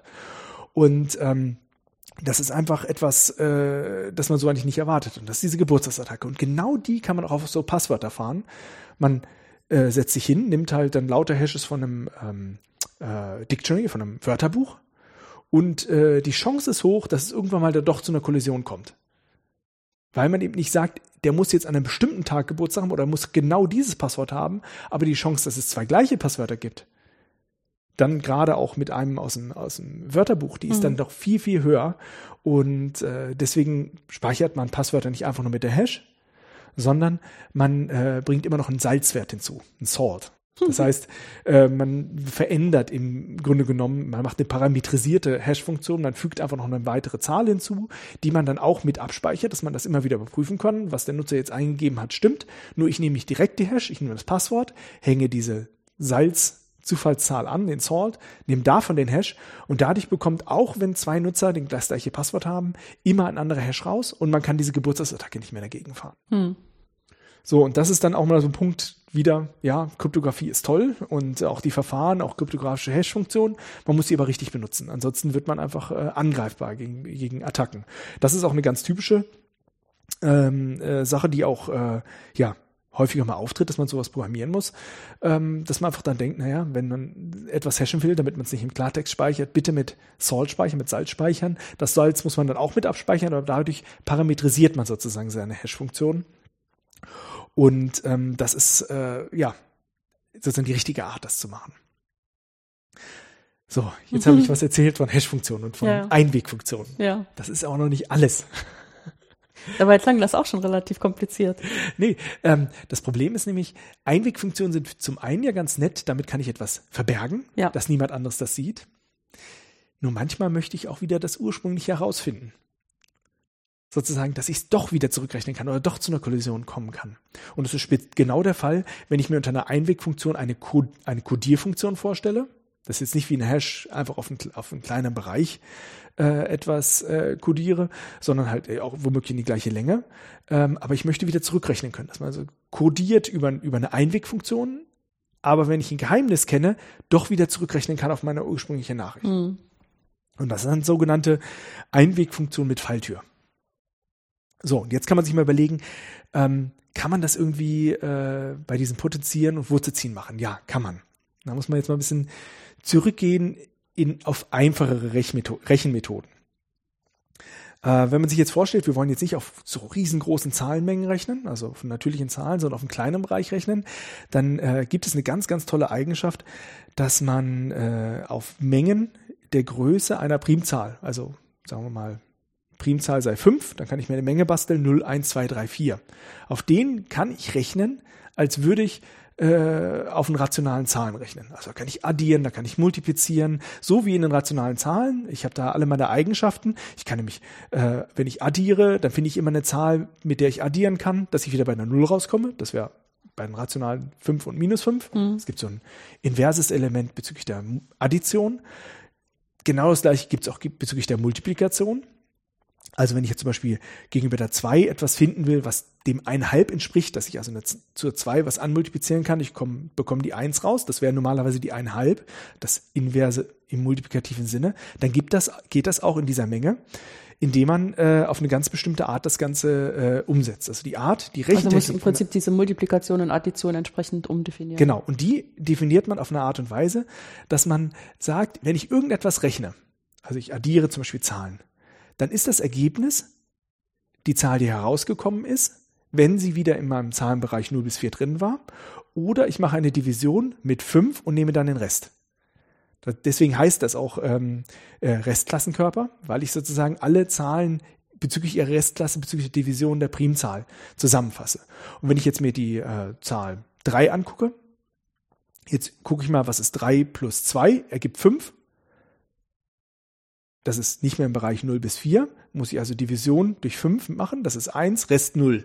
Dann kommt Ergebnis 0 raus. Mhm. Das heißt, 2 plus 3 gibt 0 in diesem Raum äh, mit 5 Elementen, den nennt man auch Z5. Ähm, das heißt, 2 und 3 sind gerade negativ zueinander. Also 2 entspricht der minus 3 und die 3 entspricht der minus 2. Das sind sozusagen die additiven inversen Elemente. Und genau das gleiche funktioniert auch beim Multiplizieren. Wenn ich also zum Beispiel die 3 habe, jetzt kann ich mir überlegen, mit was kann ich die 3 multiplizieren, damit ich bei der 1 rauskomme. Und wenn ich jetzt dreimal, na, zufälligerweise ist jetzt wieder die 2, dummes Beispiel. Ja, 3 mal 2 ergibt 6. Division mit 5 ergibt 1, Rest 1. 1 ist dann also mein Ergebnis. Wenn ich die 4 zum Beispiel nehme, 4 mal 2 ergibt 8. Division mit 5. Ist 3 der Rest. Und dann 3 der Rest, genau. Mhm. Da kommt 3 raus, das hat nicht gepasst. Äh, 4 mal 3 ergibt 12. Das ist Rest 2. Äh, 4 mal 4 gibt 16. Das sieht besser aus. Das ist durch 5 geteilt 3 bei 15 plus 1, also Rest 1. Mhm. Also ist die 4 zu sich selbst multiplikativ invers. Also 4 und ein Viertel ist, ist quasi das gleiche. Zahl. So, da kann ich also wunderbar drin rechnen. So, und jetzt kann ich nochmal die gleiche Frage stellen. Kann ich da auch genauso leicht potenzieren? Ja, kann ich. Also ich kann zum Beispiel rechnen, was ist 2 hoch 7? Ähm, oder 3 hoch 7. Ähm, das kann ich per Hand ausrechnen. Also normalerweise 3 hoch 7 wäre 2187, wie er auf einem Zettel vor mir steht. Und wenn ich jetzt den Rest modulo 5 mache, da steht hinten 7. 7 also ist 5 plus 2, sein, dann gibt, ist der Rest 2. Aber kann ich auch ähm, die, äh, äh, sozusagen, ich weiß damit 3 hoch 7 ist 2 in Z5, aber hätte ich jetzt umgekehrt sag, ausrechnen können, was ist denn jetzt gerade die siebte Wurzel aus 2? Ich meine, wir wissen jetzt, die siebte Wurzel aus 2 ist 3, weil 3 ja, hoch 7 ist 2. Ja. Aber die Wurzel ziehen wäre ziemlich, ziemlich schwer. Und ähm, was wäre zum Beispiel die siebte Wurzel aus 3? Also die existiert, weil sozusagen ich in Z5 meine ganzen Rechenregeln habe. Ich habe immer multiplikativ Inverse, es muss es geben, sozusagen diese Wurzel. Nur ähm, ich meine, am Z5 habe ich aber eine gute Möglichkeit. Ich habe ja nur fünf Elemente, ja. die kann ich alle ausprobieren. Ja, genau, das ist die Brute Force Suche. In dem Fall wird es halt funktionieren, dass ich tatsächlich ausprobiere, aber äh, normalerweise ist es halt äh, total schwer. Hm. Wenn ich halt jetzt in, ich rechne da nicht natürlich bis Z5, sondern halt einfach mit äh, riesig großen Zahlen. So, und das ist jetzt genau der Element, wo die Mathematik hineinschlägt und sagt, äh, oder nicht die Mathematik, das ist dann der kleine Fermat, mhm. der Satz von, äh, der kleine Satz von Fermat, der halt sagt, ähm, wenn ich äh, sozusagen in den ZP bin, also mit Z5, also eine Primzahl 5, und ich rechne a, irgendeine beliebige Zahl, a hoch p, also a hoch 5, dann kommt wieder a heraus. Und auf diese Art und Weise ähm, kann ich mir auch überlegen, wenn a nicht gerade 0 ist, dann ist auch a hoch p minus 1 gleich 1. Hm. ich kann sozusagen einmal A wieder raus ausklammern. Mhm. So, und das ist plötzlich so eine Eigenschaft, dass ich, ähm, wo ich vorher einfach immer etwas probiert hätte, plötzlich ähm, praktisch rangehen kann, um zu gucken, okay, wie oft müsste ich etwas potenzieren, um zu einem Vielfachen von P minus 1 plus 1 zu kommen. Also, wenn ich zum Beispiel jetzt das, äh, wir suchen x hoch 7 gleich 3. Und jetzt kann ich dieses x hoch 7 ähm, sozusagen nochmal potenzieren, das mache ich dann auch mit drei auf der anderen Seite, dass ich zu einem, äh, zu einer Potenz komme, auf sozusagen sieben, wenn ich zum Beispiel die x hoch 7 quadriere, dann bin ich bei x hoch 14, wenn ich sie hoch 3 nehme, bin ich bei x hoch 21. Und ich will das jetzt in eine Form bringen, das x kenne ich nicht, das will ich herausfinden, dass da steht x hoch p minus 1 plus 1 oder mhm. irgendein Faktor von p minus 1. Ja. Weil dann klammer ich dieses x hoch p minus 1 aus. x hoch p minus 1 ist 1 wegen dem kleinen Satz von Fermat wenn es nicht gerade null war, aber dann hätte mhm. ich auf der rechten Seite auch null gehabt. Und dann fällt es einfach weg. Und was übrig bleibt, x ist gleich irgendwas. So, jetzt habe ich gerade schon gesagt, ich kann sozusagen das x hoch 7 quadrieren, dann bin ich bei x hoch 14. Ich kann es aber auch hoch 3 nehmen, dann bin ich bei x hoch 21. So, und 21, also wir waren bei 5, 5 minus 1 ist 4. 21 ist gerade 5 mal 4 plus 1. Also kann ich die wenn ich das so schreibe, kann ich dann nachher diese x hoch 20 herausnehmen. Dann habe ich x hoch 20 mal x. Ja. Und das x hoch 20 ist, weil es einfach äh, x hoch 4 hoch 5 ist, gerade 1 hoch 5 ist 1. Hm. Und das heißt, dann steht nur noch x auf der linken Seite. Jetzt muss ich aber auch die rechte Seite hoch 3 nehmen. So, auf der rechten Seite hatte ich die 3. Ich nehme die 3 hoch 3, das ist 27. Modulo 5 ist 2. Genau. also ist x gleich 2. Wir hätten wahrscheinlich jetzt eine Pause lassen sollen für die Leute, die zuhören, die dass sie noch selber das auf die 2 rauskommen. Ja. Genau, aber jetzt sieht man halt, dass man äh, doch total äh, plötzlich über diesen äh, kleinen Satz von Fermat plötzlich so eine, eine Falltür hat, wie man das äh, Potenzieren wieder zurückrechnen kann. Wenn man sich vorstellt, dieses Potenzieren sei jetzt nur meine Methode, um etwas zu codieren, mhm. könnte ich mit dem kleinen Satz von Fermat, wenn ich weiß, mit was wurde codiert, plötzlich wieder zurückrechnen. Und das ist ganz interessant. Ich könnte sozusagen sagen, ja, ich veröffentliche ähm, den, den Schlüssel, nimm es hoch drei, nur nicht, nicht in Z5, sondern eben in Z ganz große Zahl. Und ich müsste meinen Text halt in eine große Zahl umwandeln oder mehrere Stückchen von großen Zahlen. Es wird immer potenziert. Und dadurch, dass ich den kleinen Satz von Fermat kenne, weiß ich, mit welchem Wert ich potenzieren muss, um das wieder umzukehren. Ja, und das ist quasi eine, das ist auf der einen Seite eine Einwegfunktion mit Falltür und gleichzeitig hätte ich damit schon ein Public Key Kryptoverfahren. Hm. Jetzt hast du hier so ein Wort reingeworfen, Public Key. Man ja, kann sich das übersetzen. Das ja, öffentlicher Schlüssel, Schlüssel genau. Ja. Ich mache sozusagen öffentlich, schickt mir Nachrichten, indem ihr mit hoch 3 kodiert. Hm. Und ich verrate niemandem, dass ich danach mit hoch, auch mit hoch 3 codiere, um es wieder rück, rück, hm. nee, hoch 7 war das ja vorhin, hoch 7. Kodiert mit hm. hoch 7 und ich kann es umkehr, umkehren, indem ich mit hoch 3 rechne. Ja. Und das ist eigentlich äh, total toll. Ähm, Das ist auf alle Fälle sehr ästhetisch. Ja, äh, das Problem ist nur, ähm, äh, ein, ein, eine Falltür sollte eigentlich geheim sein. Mhm. Und da ich das jetzt ja hier so öffentlich erzählt habe, so zwischen uns beiden, ja. das ist nicht so geheim. Also jeder, der halt äh, in äh, ZP rechnet, also mit einer Primzahl, zu einer Primzahl den Restklassenkörper, der ähm, muss sich bewusst sein, dass eben der kleine Satz im Fermat gilt und ich eben dieses Potenzieren umkehren kann, also sozusagen den geheimen Schlüssel, das Dekodieren, also das Potenzieren durch einen anderen Wert, damit ausrechnen kann und damit ja auf die ursprüngliche Nachricht komme. Aber trotzdem diese Idee, ich nehme das Potenzieren zum Codieren und kann über irgendeinen Trick herausfinden, mit was ich potenzieren muss, um es zu dekodieren. Mhm. Das ist genau die Idee äh, vom RSA-Algorithmus. Und da ist es auch genauso, dass es sozusagen der erste Wert sozusagen mein öffentlicher Schlüssel ist und der zweite Wert, mit dem ich dann wieder potenzieren kann, den wir uns gerade überlegt hatten, das auch drei, ist mein geheimer Schlüssel, den ich sonst niemand verrate. Nur in diesem Fall ist es so, die Falltür ist nicht viel wert, weil der kleine Satz zum Formar ja etwas bekannter ist. Mhm. Jetzt kann man sich aber noch ganz kurz mal überlegen, wie kann man eigentlich sowas beweisen, wie dieses a hoch äh, p gleich a. Und äh, das ist gar nicht so kompliziert, wie man sich das zuerst vorstellt, weil man zeigt, also für a kann man 1 einsetzen. 1 hoch p ist 1. Mhm. Wunderbar. Setzt man jetzt aber 2 ein, 2 hoch p, was kommt da heraus? Und äh, dann kann man hinschreiben, 2 ist das gleiche wie 1 plus 1. Mhm. Und dann habe ich 1 plus 1 hoch p. So, und jetzt, äh, wer ein bisschen in der Schule aufgepasst hat, dem fallen ein, ah, binomische Formeln. Man ja, aber da weiß man immer nur für P gleich 2. ja, okay, aber das, das lässt sich ja erweitern. Es gibt ja, das ja. Pascalsche Dreieck ja, und dann kann man das aufschreiben. Und dann sieht man nachher, aha, äh, ich kann das zurückführen auf 1 hoch P, plus 1 kommt dann nachher raus und das ist 2. Wunderbar. Dann weiß ich, dass 2 hoch P äh, 2 ergibt. Dann nimmt man 3. 3 ist gleich wie 3 plus, äh, 2 plus 1. Ich kann wieder zerlegen, benutze mein Ergebnis von 2 auch P und man benutzt dann einfach diese vollständige Induktion, um den kleinen Satz vom Format zu beweisen, finde ich total klasse. Also so ein ganz elementarer Beweis, den man dann auch dann äh, sehr leicht auf dem Papier nachvollziehen kann, auch mit sozusagen dem, was man halt direkt aus der Schule kennt. Nur äh, für unsere Anwendung für digitale Währung, für digitale Wirtschaft nicht benutzbar, zu einfach, zu viel Struktur. Mhm. Und äh, da merkt man jetzt schon, was kann man denn machen, wenn man jetzt, äh, wir, irgendwas hat es mit Primzahlen zu tun. Äh, die Primzahl ist der Grund, dass es funktioniert.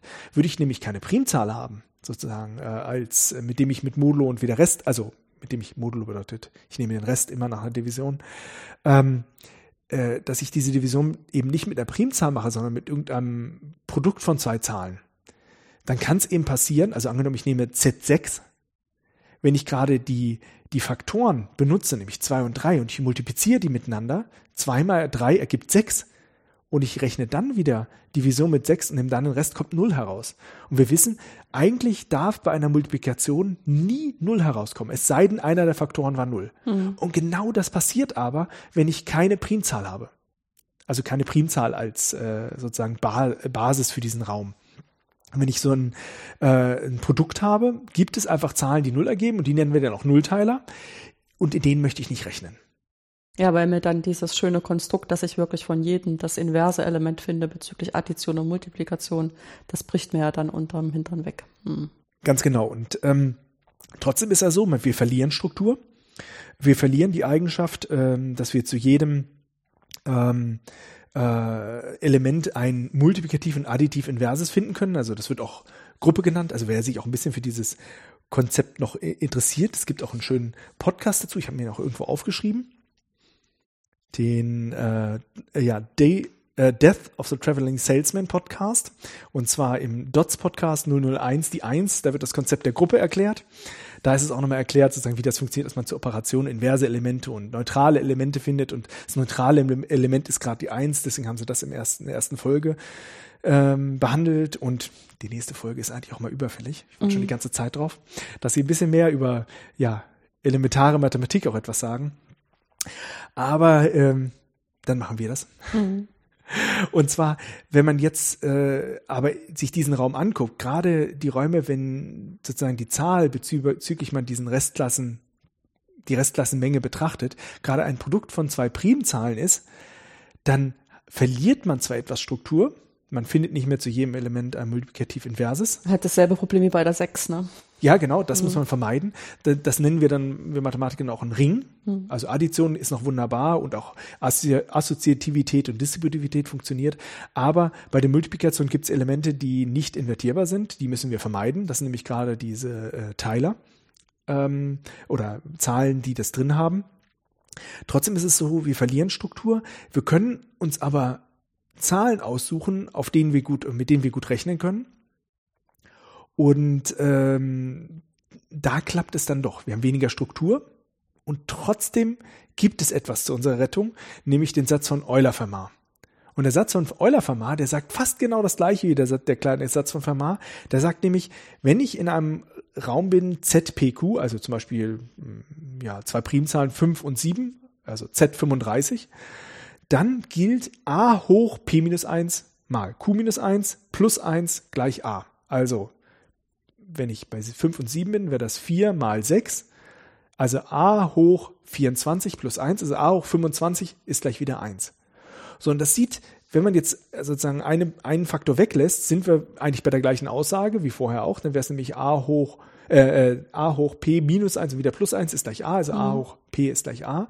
Und hier sieht man einfach, wie sich das erweitert, wenn ich, zwischen, äh, wenn ich zwei ähm, Primzahlen habe und dann habe ich eben a hoch, Klammer auf, p minus 1 mal q minus 1, Klammer zu plus, äh, nee, ja, plus 1 gleich a. Und dann kann ich das gleiche Spiel machen. Ich kann also genauso zu einem Faktor, äh, zu, einer, zu, zu einer Potenz, wenn ich weiß, wie diese P und Q heißen, mit der gleichen Methode wie vorher auch, ähm, sozusagen einen, einen zweiten Exponenten finden, mit dem ich den, das Potenzieren wieder rückgängig machen kann. Also das zweite Potenzieren ist dann effektiv ein Wurzelziehen. Aber ich kann das nur berechnen, wenn ich tatsächlich diese Faktoren kenne. Und die schnellste Methode, um das auch tatsächlich diesen zweiten Potenzen, äh, die zweite Potenz zu finden, das äh, kann man am besten dann mit dem euklidischen Algorithmus ausrechnen. Und ähm, diese Methode funktioniert eben genau dann, wenn man diesen Satz anwenden kann. Und dazu muss man diese Faktoren kennen. So, und jetzt haben wir einfach das Problem. Kennt man die Faktoren? Kann man dekodieren. Kann man dekodieren. Kann man nämlich aus dem öffentlichen Schlüssel, den ersten Exponenten nenne ich einfach meinen öffentlichen Schlüssel. Ich muss sozusagen diese beiden Faktoren haben, dann kann ich den geheimen Schlüssel berechnen, ähm, um sie dekodieren zu können. Das Schöne ist nur, das teilen wir niemand mit. Mhm. Wir teilen nämlich nur mit, was ist das Produkt von den beiden. Also mein öffentlicher Schlüssel ist mein erster Exponent und die Zahl n, das Produkt von den beiden. Und mein geheimer Schlüssel, den rechne ich eben mit P und Q aus und jemand, der das jetzt knacken will, hat zwei Methoden. Entweder er versucht direkt die Potenz zu finden, die eben wieder mir das zurückliefern kann. Ähm, dazu muss er eben alles ausprobieren. Wir haben da keine bessere Methode. Oder er versucht, aus n die Faktoren hinzukriegen. Also wieder auf P und Q zu kommen, mhm. faktorisieren. Und äh, wenn er das hingekriegt hat, kann er eben auch wieder mit äh, dem euklidischen Algorithmus sehr schnell auf diesen Exponenten kommen, der meinen ersten Exponenten wieder umkehrt. Ja, also weil wir im Prinzip die Information brauchen, wie lauten die zwei Faktoren dieser zwei Primzahlen die uns den Schlüssel liefern. Ganz genau. Und jetzt haben wir einfach Glück, oder das ist überhaupt dieses Prinzip, warum RSA funktioniert. Äh, das ist nämlich das, das, das, dieses Faktorisieren, also Faktoren finden von einer sehr großen Zahl eigentlich genauso schwer ist wie äh, sozusagen das äh, Wurzelziehen. Das heißt, wir können, wenn wir mit, wenn die die Zahlen groß genug machen, fast sorgenlos äh, sozusagen ähm, unseren ersten Exponenten kundtun und das und sozusagen die das Produkt der beiden Primzahlen. Und äh, das wird kaum jemand wieder faktorisieren können, wenn diese Zahlen groß genug sind. Also klar kann das tun, er muss nur wahnsinnig viel Geld dafür aufwenden. Und da macht man es eben so groß, dass es einfach nicht mehr wirklich praktikabel wird. Ja, leider haben das manche vergessen. Kommen wir mal wieder zurück zum Heartbleed. Ja. Es gab da einen Anbieter, der gesagt hat, ja, das ist ja ganz schön mit diesem Heartbleed. Aber im Grunde genommen geht es ja nur um diesen geheimen Serverschlüssel. Hm. Und wissen Sie was? Wir sind sicher. Weil dieser Serverschlüssel wird, egal welche Routine aufgerufen wird, immer wieder mit Nullen überschrieben. Das heißt, der steht da nie, den erfahren die nie. Und haben einen Wettbewerb ausgeschrieben und gesagt, versucht unsere Server mit Heartbleed zu knacken. Die sind ungepatcht, versucht's rauszufinden. Ja, tatsächlich. Diesen geheimen Schlüssel hat niemand rausgefunden. Mussten sie ja auch nicht. Es reicht, einen der beiden Faktoren zu finden, Ja. nämlich P oder Q. Und wenn ich einen der beiden Faktoren habe, teile ich einfach n durch diese Zahl, komme auf den anderen Ja. und ich kann plötzlich wieder über den äh, Satz von Euler-Fermat mir meinen zweiten, also und den Eulerschen Algorithmus, der sozusagen den größten gemeinsamen Teiler ausrechnet und solche äh, Faktoren, äh, kann damit sofort den Geheimschlüssel ausrechnen. Da haben sie nicht dran gedacht. Nee, haben sie nicht dran gedacht. Äh, sie waren dann auch äh, reumütig äh, bereit, dann doch äh, ihre Instanzen zu patchen und alle mussten ihre Passwörter eingeben. Und das war das Ende der Challenge. Äh, es hat, glaube ich, nur einen Tag oder wenige Tage gedauert. Aber man sieht auch wieder hier, man muss wissen, äh, wie diese Verfahren funktionieren, um zu wissen, was man denn eigentlich sichern muss und schützen muss. Und offensichtlich haben sie den geheimen Schlüssel geschützt, aber nicht diese Faktoren, also nicht Zwischenergebnisse. Ja. Und das muss man genauso tun. Und ähm, da haben wir jetzt also quasi das RSA-Verfahren als ein Beispiel für ein Kryptografieverfahren. Also wenn ich jetzt einen Text codieren will, ich mache mir vor, suche mir vorher zwei Primzahlen raus, rechne damit diese, diesen Faktor aus. Ich suche mir äh, irgendeinen Exponenten aus, der muss auch Eigenschaften erfüllen, also auch äh, darf nicht gerade ein Teiler von P und Q sein oder P minus 1, Q minus 1. Und ähm, suche mir dafür den Geheimschlüssel aus, wenn ich den gefunden habe. Dann veröffentliche ich den öffentlichen Schlüssel mit äh, der Zahl n, also de, dem Produkt der beiden Primzahlen.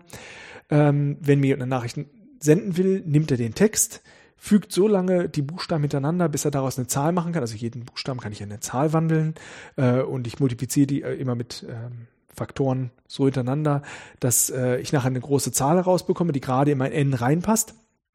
Dann mache ich die Exponenz, äh, die äh, ähm, potenziere mit diesem Wert. Und ähm, das kann er dann auch öffentlich mir schicken. Jeder kann es lesen, weil er eben nicht dieses Wurzeln ziehen kann. Er weiß nicht, wie er die, die, wer weiß, wie vielte Wurzel ziehen kann. Ganz besonders interessant in dem Zusammenhang ist auch, dass fast alle den gleichen Exponenten benutzen, also den gleichen öffentlichen Exponenten benutzen. Und zwar 65.537. Also wenn du das jetzt so sagst, klingt das völlig absurd, warum es ausgerechnet der ist. Wahrscheinlich ist es irgendeine Zahl, die sich gut darstellen lässt, oder was ist das? Da, da, da steht tatsächlich etwas dahinter. Äh, also erstmal, es ist die äh, letzte Fermat-Zahl. Das ist nämlich äh, eine Primzahl, die sich auf eine bestimmte Art der Zweierpotenz darstellen lässt. Ähm, aber der Hintergrund ist der, grundsätzlich ist es egal, welche, Fun welche Zahl man zum als öffentlichen Schlüssel als Potenz benutzt. Hm. Denn äh, im Grunde genommen möchte ich ja sozusagen das Wurzelziehen. Das Wurzelziehen ist die Schwierigkeit und die hängt ja davon ab, dieses Wurzelziehen hängt davon ab, was ich für ein n, was ich für zwei Faktoren habe, also p und q. Und solange das geheim ist, äh, kann ich eine bekannte Zahl als Potenz benutzen. Und da gab es auch mal eine Zeit, wo die Leute gesagt haben, auch drei reicht aus. So hoch drei. Hat nur den Nachteil, wenn ich in so einer großen, sehr großen Zahl rechne und ich habe kleine Zahlen, also das tritt besonders auf, wenn ich kein Padding am Ende mache, aber ich immer kleine Zahlen, also die Nachricht nicht auffülle, bis ich auf in den, in den großen Zahlenbereich komme. Ähm, und ich habe dann zum Beispiel äh, drei hoch drei dann weiß ich, das ist 27 und ich weiß aus meiner normalen äh, Umgebung, dass die dritte Wurzel aus 27,3 ist. Da rechne ich nichts. Ja, da rechne ich jetzt, dann, da, da ist überhaupt keine Kodierung mehr dabei. Ja. Es ist fast offensichtlich. Ja. Äh, und wenn man dann einfach diesen anderen Zugriff hat, wenn man nur eine kleine Potenz hat, also keine Wraparound sozusagen hat, also kein, kein nicht über die Zahl n herüberkommt, wo ich plötzlich wieder Modulo rechnen muss, dann wird es zu einfach und da gibt's Angriffsmöglichkeiten. Und deswegen hat man gesagt, man muss eine große Zahl nehmen. So, und jetzt äh, brauchen wir noch eine andere Eigenschaft. Diese Zahl, die man dort zum Codieren benutzt, muss teilerfremd sein mit p-1 und q-1. Und äh, die Zahlen, die das besonders gut können, teilerfremd zu sein, das sind gerade Primzahlen. Das heißt, ich suche eine Primzahl, die mir das erfüllt. Ähm, ist sehr praktisch. Und ähm, diese, äh, das heißt, ich suche jetzt eine Primzahl, die groß ist, aber trotzdem leicht zu berechnen ist. Und wenn man jetzt sich überlegt, naja, ah, also Nachricht hoch 65.537 zu rechnen, hört sich erstmal nach viel Arbeit an. Ja. Nämlich nach 65.536 Multiplikationen. Tatsächlich ist es aber nicht so viel Arbeit. Denn ähm, wenn ich zum Beispiel äh, a hoch 4 ausrechnen will, also oder 2 hoch 4, sagen wir jetzt mal, dann könnte ich das einmal so machen, indem ich 2 mal 2 mal 2 mal 2 rechne. Das sind drei Multiplikationen und ich komme auf die Zahl 4. Oder ich multipliziere 2 mal 2, dann bekomme ich 4 und multipliziere dann 4 mal 4. Also ich quadriere immer weiter. Mhm. Äh, Da habe ich dann nur Zwei. Zwei Multiplikationen statt drei gebraucht. Und das geht eben weiter, wenn ich jetzt äh, nicht zwei hoch vier rechnen will, sondern zwei hoch acht, könnte ich entweder siebenmal die zwei multiplizieren oder siebenmal die drei, äh, oder ich nehme eben äh, drei zum Quadrat, ist neun, äh, und ich will jetzt neun hoch acht ausrechnen, dann nehme ich die 9 zum Quadrat, bin ich bei der 81. Und wenn ich dann die 81 zum Quadrat nehme, müsste ich bei das sind die Zahlen, die weiß ich auch nicht mehr genau. auswendig. Also man sieht halt, durch dieses Quadrieren kann ich mir sehr viel sparen und jetzt ist einfach die Zahl ähm, äh, 65.536. Die kann ich, also hoch 65.536, kann ich durch dieses Quadrieren wahnsinnig schnell erreichen. Ich glaube, 16 Quadri Quadrierungsschritte sind das. Und dann multipliziere ich mit der Zahl nochmal. Das heißt, ich habe in 17 Multiplikationen, Moment, 16 mal quadrieren, ja, 17 Multiplikationen, äh, habe ich kann ich ein Hoch 65.537 ausrechnen und die Zahl 65.537 ist eine Primzahl. Das heißt, beim Überprüfen, ob es teilerfremd ist mit meinen P und Q, ist die Chance sehr hoch, weil es eine Primzahl ist. Ähm, und ähm, ich äh, kann es leicht ausrechnen. Das heißt, das Codieren braucht nicht viel Zeit. Hm. Und deswegen hat sich das einfach eingebürgert, dass äh, viele einfach das als öffentlichen Schlüssel nehmen und eben das Berechnen des Geheimschlüssels dann einfach so, das ist, worum es eigentlich, worauf es eigentlich ankommt. Weil man einfach die Freiheit hat, sich einen öffentlichen Schlüssel zu wählen. Er muss nur einfach diese Teilerfremdheit erfüllen. Ja, das klingt auch so ein bisschen nach so einem optimalen Punkt, ne, dass ich ähm, da noch eine Primzahl finde, die ich aber so super extrem gut aufteilen kann in Potenzbildung. Ganz genau. Jetzt haben wir schon viel über Methoden gesprochen. Wir haben also fast alles zusammen. Wir haben das Hashen gehabt, wir haben die äh, Kryptographie gehabt. Äh, Codieren, dekodieren, ja. Ja, genau, die Public Key Kryptographie. Es gibt natürlich auch die symmetrischen Methoden, die haben, wo der Schlüssel dann äh, gleich ist zum Dekodieren und Codieren, aber eben da kann man dann nicht öffentlich äh, übertragen. Ja, das ist das Problem. Das wäre eigentlich eine schöne Sache, aber man weiß nicht, wie man den Schlüssel übermitteln soll. Genau. Also wenn man die Nachricht sozusagen persönlich in die Hand geben kann, ist das schwierig. Ganz genau. Die Nachricht könnte man öffentlich machen, aber eben nicht den Schlüssel. Mhm. Das ist natürlich schwierig, wenn man sich nicht gegenseitig vorher trifft. Ähm, damit kann man sicher Daten übermitteln wir können auch sozusagen die äh, überprüfen, dass sie korrekt übermittelt wurden über Hashes, aber wir wissen noch nicht, ob es von der richtigen Person kommt. Und dafür braucht man das digitale Signieren. Also eine Unterschrift. Eine Unterschrift, ganz mhm. genau. Und das ist einfach jetzt erstmal mit dem RSA-Verfahren sogar relativ einfach zu realisieren. Denn ähm, ich selbst kenne ja nur, äh, also nur ich kenne meinen geheimen Schlüssel. Und äh, dabei RSA das Codieren und Dekodieren jeweils ein Potenzieren, einmal mit dem mit der öffentlichen Potenzzahl ist und einmal mit der äh, nicht öffentlichen, kann man die beiden auch austauschen. Das heißt, wenn ich ein, eine Nachricht oder das, was ich unterschreiben will, mit meinem ähm, Geheimschlüssel codiere, also potenziere, dann kann jeder draußen das wieder potenzieren mit dem öffentlichen Schlüssel und kommt wieder auf die ursprüngliche Nachricht. Und die digitale Signatur funktioniert so, dass ich jetzt den gesamten Text nehme, ich äh, übersende den normalen Text und hänge unten dran den gleichen Text nochmal, nur kodiert mit meinem Geheimschlüssel. Ähm, jeder, der draußen ist, guckt sich dann die obere Nachricht an, na, ist ja ganz nett, guckt sich dann das da drunter an, was Kauderwelsch ist, äh, und dekodiert es eben mit dem öffentlichen Schlüssel und sieht, es kommt das gleiche raus. Dann weiß er, aha, das muss mit dem geheimen Schlüssel von Sebastian kodiert sein. Also ist es tatsächlich von ihm so signiert worden. Und damit habe ich quasi eine digitale Signatur erzeugt, die nur ich erzeugen kann. Und jeder sieht, naja, das muss von mir sein. Es sei denn, der Schlüssel war nicht lang genug. Ja. Äh, ja, der Schlüssel war nicht lang genug oder ist geknackt oder abhanden gekommen. Tatsächlich ist es jetzt natürlich so, dass diese Methode irgendwie nicht so, so praktikabel ist. Also ist ein langer Unterschied. genau, die Signatur ist genauso lang ja. wie die Nachricht. Aber äh, wir haben ja gerade schon das Verfahren kennengelernt, wie wir authent also äh, die gültig oder die, die, den Inhalt prüfen können, ohne ihn äh, sozusagen komplett zu übermitteln. Das ist über einen Hash. Und das heißt, der normale Weg ist, dass es erst einmal gehasht wird. Und weil es so schwer ist, eine Kollision zu finden, kann man darüber dann ähm, sozusagen diese Hash äh, sich angucken, indem ich sie erstmal mit meinem Geheimschlüssel kodiere und jeder kann sie wieder dekodieren, selbst den Hash berechnen und überprüfen. Und die Hashes vergleichen. Gleiches, ganz genau. Mhm. Und das nimmt natürlich weniger Platz weg. Das Lustige ist ja wirklich, also wenn man das jetzt mal ganz ruhig macht, dass das darauf beruht, dass die dass die Multiplikation kommutativ, kommutativ ist. Ganz genau. so was ganz Elementares, wo immer alle in Augen verdrehen, wenn man das lernen muss. Und dann stellt man fest, das ist manchmal richtig nützlich. Ja, in diesem Fall ist es aber total versteckt. Ja klar, ist ganz Weil- versteckt. weil- weil- Deswegen ist es mir jetzt in dem Moment, wo du das erzählt hast, dachte ich, Mensch, Wahnsinn. Ja, Kommutativität. Ja, Ja, ja. Ich meine, ich, äh, der, der Grund ist einfach, ich kann äh, die, also M hoch E wäre das Codieren Mhm. mit dem äh, geheimen Schlüssel, also Message hoch E. Und wenn ich das nochmal in Klammern hoch D mache, habe ich eben diese Potenzgesetze, dass ich dann dieses herunterziehen kann in den Exponenten. Dann habe ich M hoch E mal D, E mal D kann ich kann vertauschen. ich vertauschen und kann es wieder auseinanderziehen. Und dann, dann sieht es plötzlich so aus, als wäre es vorher mit dem öffentlichen Schlüssel kodiert worden und mit dem geheimen Schlüssel dekodiert. Und dann kommt auch die Nachricht wieder raus. Also gesehen haben wir es dann zurückgeführt auf das herkömmliche Verfahren, aber es liegt am Ende an den Potenzgesetzen und eben genau an der Kommutativität der Multiplikation. Wobei man sagen muss, naja, gilt denn das hier? Wir rechnen ja gar nicht in den echten Zahlen, aber in dem Fall geht das schon, weil Muss wir eben die. Ringstruktur haben. Hm, ja.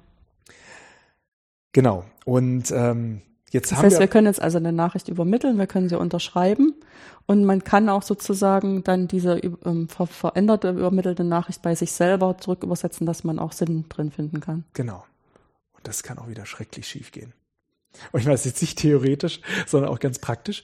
Ähm, jetzt haben wir quasi durch die Hash-Funktion sozusagen das Signieren leichter gemacht. Es ist nicht mehr so lang, aber es hängt natürlich auch daran, wie sicher die Hash-Funktion ist. Und äh, wenn jetzt noch mal jemand in die Verlegenheit kommt mal einen Vertrag fälschen zu wollen, das ist gar nicht so schwer. Es ist wie bei allen anderen Sachen auch, wir wissen, wie das geht. Es muss nur einfach sehr schwer sein. Und ähm, jetzt können wir auch das, was wir vorher schon kennengelernt haben, die Geburtstagsattacke auch zusammenholen und sagen, ich möchte jetzt eigentlich genau das machen, äh, dass ich sozusagen ein- ein- einen Vertrag habe, ähm, auf den wir uns elektronisch sozusagen geeinigt haben. Und ich möchte jetzt aber, dass mein Gegenüber den Vertrag unterschreibt, ich ihm aber in Wirklichkeit eine veränderte Version unterjubeln kann, die er angeblich unterschreibt. Noch ein Paragraphen dazu gemacht. Ganz genau. So, wie kriege ich das hin? Und das ist überhaupt nicht so kompliziert, wenn man dran denkt, es gibt diese Geburtstagsattacke. Also theoretisch, da eine Hash-Funktion angenommen, die Hash-Funktion hat 128 Bit, müsste ich zwei hoch 128 Versionen durchprobieren, um eine Kollision zu finden. Das wäre sehr viel Arbeit. Könnte Glaube ich ich dir jetzt einfach mal. ja, ich meine, Ja, 200 und ich will eine Kollision finden. ja. Und ne- die, die, der, der Hashwert hat 128 Bit. Mhm. Dann bedeutet es, dass die Zahl, die erzeugt wird, ist 2 hoch 108, äh, kann maximal 2 hoch, hoch 128 groß sein. Mhm. Das heißt, ich muss so im Durchschnitt eben 2 hoch 128 Hälfte, also 2 hoch 100 hoch 127 ähm, Versionen durchprobieren, um zufälligerweise mal, also eine gute Chance zu haben, eine Kollision zu finden. Nach 2 hoch 128 habe ich garantiert gefunden, Garantiert, weil ich ja. Den gesamten Raum durchsucht habe. Und wenn ich halt einen Vertrag äh, fälschen will, muss ich äh, sozusagen, oder wenn ich eine Kollision finden will, das heißt ja noch nicht mal, dass ich einen Vertrag fälsche, wenn ich eine Kollision finden will, muss ich eben so viele ausprobieren. So, und das ist jetzt erstmal nicht so einfach. Also, wie kann ich denn, ich ich weiß ja gar nicht, ob meine neue Kollision dann auch noch ein Vertrag ist, der lesbar oder nur Kauderwelsch ist. So, und da geht man jetzt so vor. Also ganz generell, wie kann ich viele Versionen finden ähm, äh, von einem Vertrag, der sich, äh, also ich will viele Versionen von einem Vertrag erzeugen, ähm, der trotzdem sinnvollen Text beinhaltet. So, und der Trick ist, äh, wenn der Vertrag elektronisch ist, dann gibt es in dem Vertrag oftmals ein paar Leerzeichen zum Beispiel. Ja, Leerzeichen, davon gibt es viele. ja. Es gibt ein Leerzeichen, das den ASCII-Code 32 hat. Es gibt ein Leerzeichen, das den ASCII-Code 160 hat.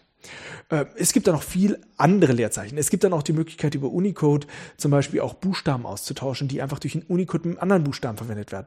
Man kann O's durch Nullen austauschen. Man kann Einsen durch I's oder L's austauschen, je nachdem, welcher Font verwendet wird. Äh, viele Dinge, die nicht sichtbar sind oder ob man nun einen Absatz äh, früher oder später macht, äh, Kommas weglässt.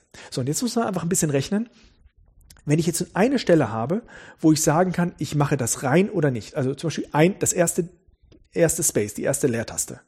Diese erste Leertaste habe ich entweder mit dem normalen 32 Leertaste oder mit dem geschützten Leerzeichen. Also da, das bedeutet, da soll kein ähm, Zeilenumbruch passieren.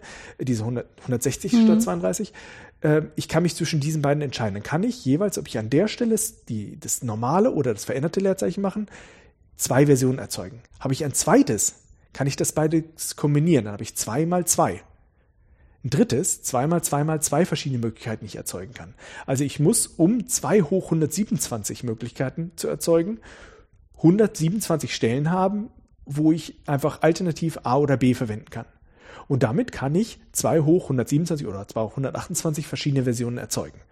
Problem ist nur, das sind so viele, 228, die zu berechnen, da würde man ziemlich lange für dafür brauchen, sozusagen die Hashes zu berechnen. Also das äh, klappt normalerweise nicht.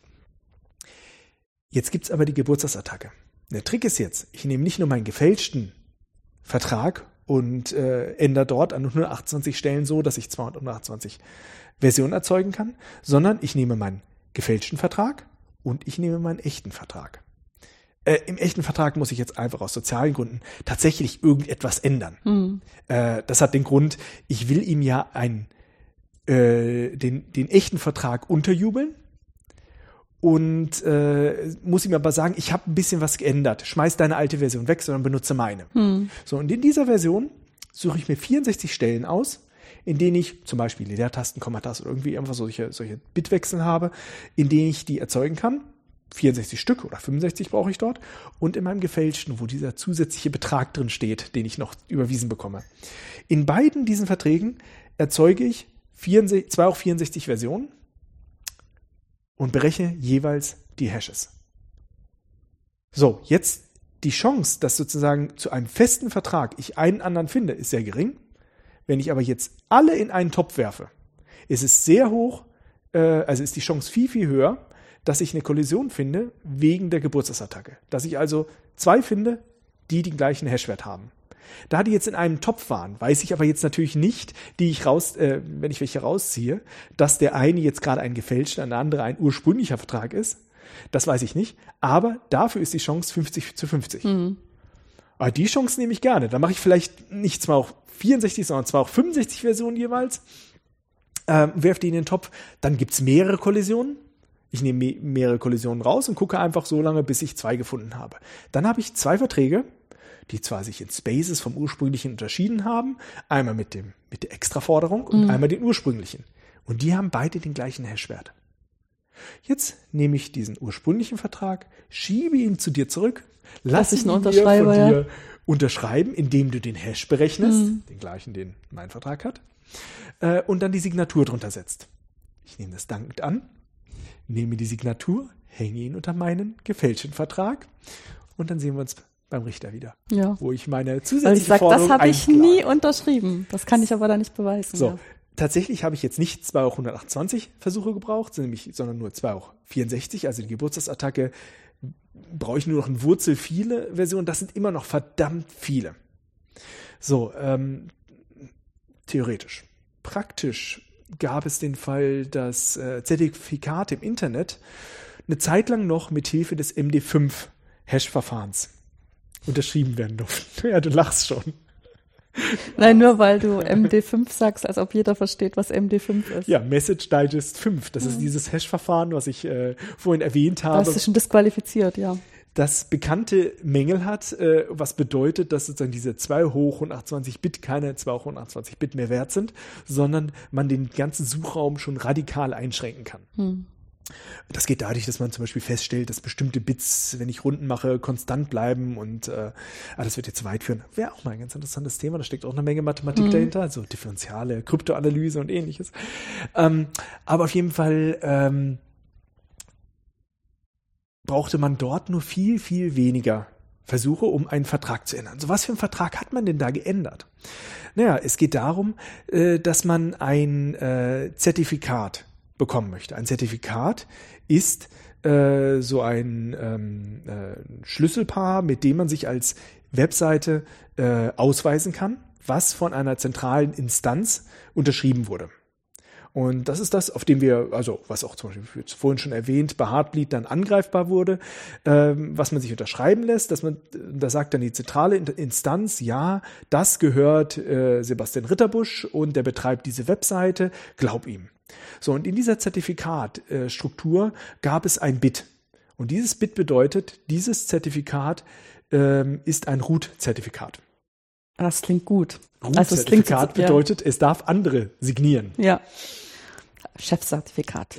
genau, genau. Und ähm, Ja, genau, äh, das war das. Und äh, man kann auch dann sozusagen theoretisch, wenn man das äh, fälschen wollte, indem es mal sozusagen, könnte man beliebig was reinschreiben mhm. und sich das eben dann von dieser anderen Instanz dort unterschreiben lassen. Ähm, so, und da haben wir also jetzt genau den Fall, dass wir eigentlich durch eine Kollision plötzlich, indem wir den Vertrag dann ändern und behaupten, ich wäre jetzt ein Root-Zertifikat, plötzlich ja. Sitzen wir an den Schalthebeln. Ganz genau. Mhm. Nämlich an den Schalthebeln, die vorher diese Zertifikat ausgebende Institution oder unterschreibende mhm. Institution, zentrale Institution, wo sie vorher selbst saß, dass man das könnte. Da sind Wissenschaftler hingegangen und haben gesagt, ja, die haben immer noch nicht auf uns gehört, dass dieses MD5 angreifbar mhm. ist. Sie benutzen das immer noch. Dann zeigen wir es denen eben mal. Und ähm, ja, das ist dann so richtig schönes Exempel, wie man quasi äh, diesen, diese Sache ausnutzen könnte. Und jetzt muss man sagen, das ist nicht ganz einfach gewesen. Also die haben denen das schon schwieriger gemacht. Da stand zum Beispiel ein Zeitstempel drin. Ähm, die haben auch noch, äh, bevor es unterschrieben wurde, also den Zeitstempel hinzugemacht und geschrieben, äh, so eine laufende Nummer, das wievielte Zertifikat ist das. Ähm, das kann man nur nicht selbst kontrollieren. Und wenn man nicht halt eine Hash-Kollision finden will, muss ich diese Zahl ja vorher kennen, sonst kann ich diese Hash nicht ausrechnen. Ja.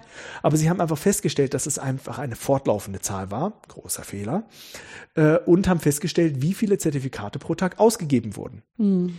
Dann haben sie sich also einen bestimmten Termin überlegt, geschätzt, wann wird diese Zahl wohl erreicht sein.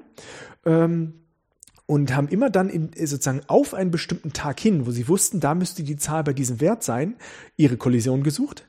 Dann in dem Moment, wo die Zahl nahe kommt, die vollkommen beschäftigt immer die gleiche Anfrage gestellt, damit sie ihre Zahl auch genau erreichen und dann sozusagen das Ergebnis zurückgenommen äh, ja, dann das Unvermeidliche getan, indem sie Signatur austauschen und dagegen ihr eigenes ja. Zertifikat ersetzen, wo einfach dann drin steht, ich bin ein Root-Zertifikat und darf noch viel mehr. Das muss ja nur einmal klappen, ne? Ja, muss nur einmal klappen. So, ähm, äh, tatsächlich hat es nicht das erste Mal geklappt. Sie mhm. mussten mehrmals äh, sozusagen antreten an einem bestimmten Sonntag, wo sie wissen, dass nicht so viele das machen. Und irgendwann hat es geklappt und sie haben ihr Zertifikat erhalten. Ähm, und mit dem sie plötzlich Schindlieder übertreiben können. Damit will man ja nun nicht unbedingt zu einer Konferenz gehen, sondern haben dann auch tatsächlich noch gewartet, bis dieses Zertifikat wieder ungültig wird.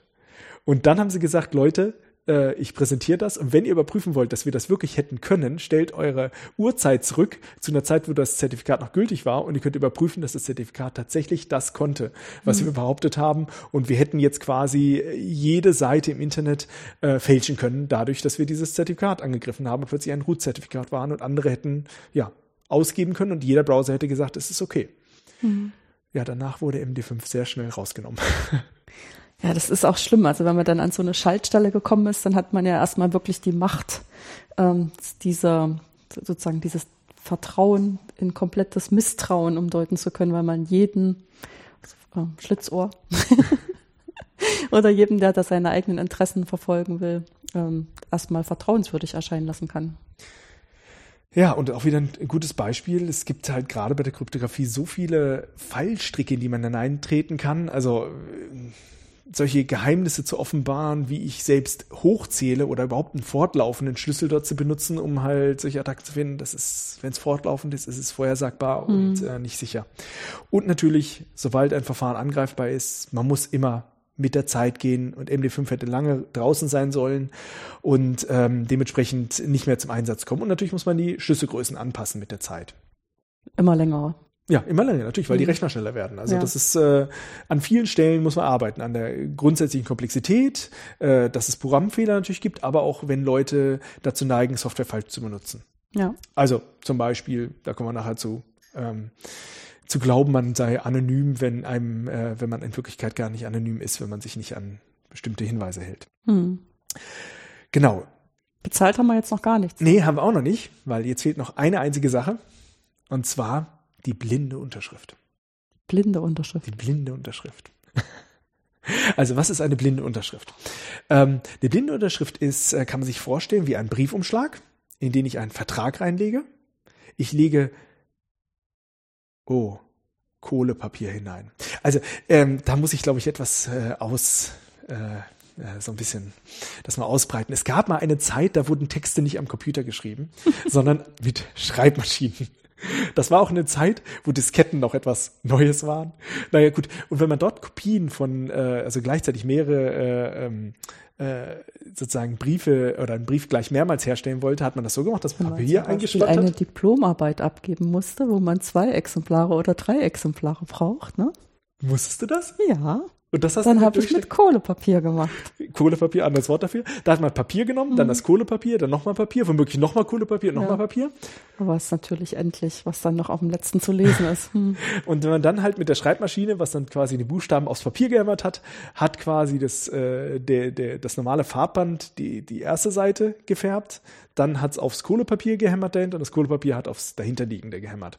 So, das heißt, durch wo man drückt, wird halt Farbe erzeugt. Und jetzt nehme ich halt einen Vertrag lege darauf Kohlepapier, stecke das in einen Briefumschlag, mache den zu, habe aber vorher auf dem Briefumschlag, dort wo die Unterschrift hin muss, ein Kästchen hingemacht. So, diesen Vertrag lege ich dir jetzt vor und sage dir, unterschreib dort. Mhm. Dadurch, dass du jetzt außerhalb auf dem Briefumschlag, außerhalb, also auf dem verschlossenen Briefumschlag unterschreibst, setzt du deine Unterschrift blind auf den Vertrag drin. Und dadurch kannst du, äh, kann man eine blinde Unterschrift umsetzen. Ich meine, das finde ich jetzt so toll, dass du das machst. ja, ich glaube auch, du musst irgendwie auch noch eine Knarre ziehen, um mich dazu zu zwingen, oder? Wer wird das schon tun? Und das Coolste ist die Bank. Okay. Also, ja, kommen wir gleich zu, warum das Banken machen. Ähm, aber äh, fragen wir uns erstmal, also das ist jetzt auch mal wieder so etwas, was man im alltäglichen Leben tun könnte, aber natürlich nicht sollte. Aber wie kann man das mathematisch umsetzen? Und ähm, da gibt es jetzt mehrere Verfahren. Äh, ein Verfahren, was auch im äh, CRE äh, von Andreas Burg beschrieben wurde, ist das kompliziertere Verfahren, in dem man nochmal wieder einen öffentlichen privaten Schlüssel erzeugt. Es geht auch einfacher. Und zwar ähm, kann ich mir die Nachricht nehmen, die ich, wo ich, die, wo ich möchte, dass du sie blind unterschreibst. Die Nachricht, aus der mache ich wieder eine Zahl. Und ähm, du sollst die ja jetzt ähm, blind unterschreiben, äh, die sollst du unterschreiben, indem du halt das potenzierst mit deinem geheimen Exponenten. Ja.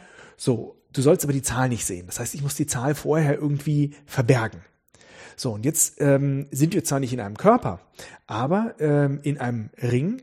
Das heißt, es gibt Zahlen, zu denen ich ein Multiplikativ Inverses finden kann. So, das heißt, also zum Beispiel in, äh, wir hatten vorher Z6, ich hoffe, da gibt es jetzt ein Multiplikativ Inverses, probieren wir es mal aus. Viermal, nein, tut's nicht. Z6 ist 5. 5 müsste gehen. 5 mal 5 ist 25. Ähm, Z6, also ähm, ist 24 plus 1, gibt Rest 1, also 5 ist zu sich selbst invers. Mhm. Das heißt, ich kann in Z6 jede Zahl mit 5 multiplizieren, bekomme eine neue Zahl raus und wenn ich dann wieder mit 5 multipliziere, komme ich wieder zur ursprünglichen Zahl, weil ich habe nur mit 1 multipliziert. Das heißt, es gibt Zahlen, mit denen kann ich multiplizieren und ich multipliziere typischerweise mit einer anderen Zahl, in diesem Beispiel war es gerade die Zahl ist, ja. selbst, das nennt man mhm. dann selbstinvers, aber jetzt bei den kleinen Zahlen kommt es manchmal zu solchen äh, ja, Eigenheiten, komme ich wieder zurück.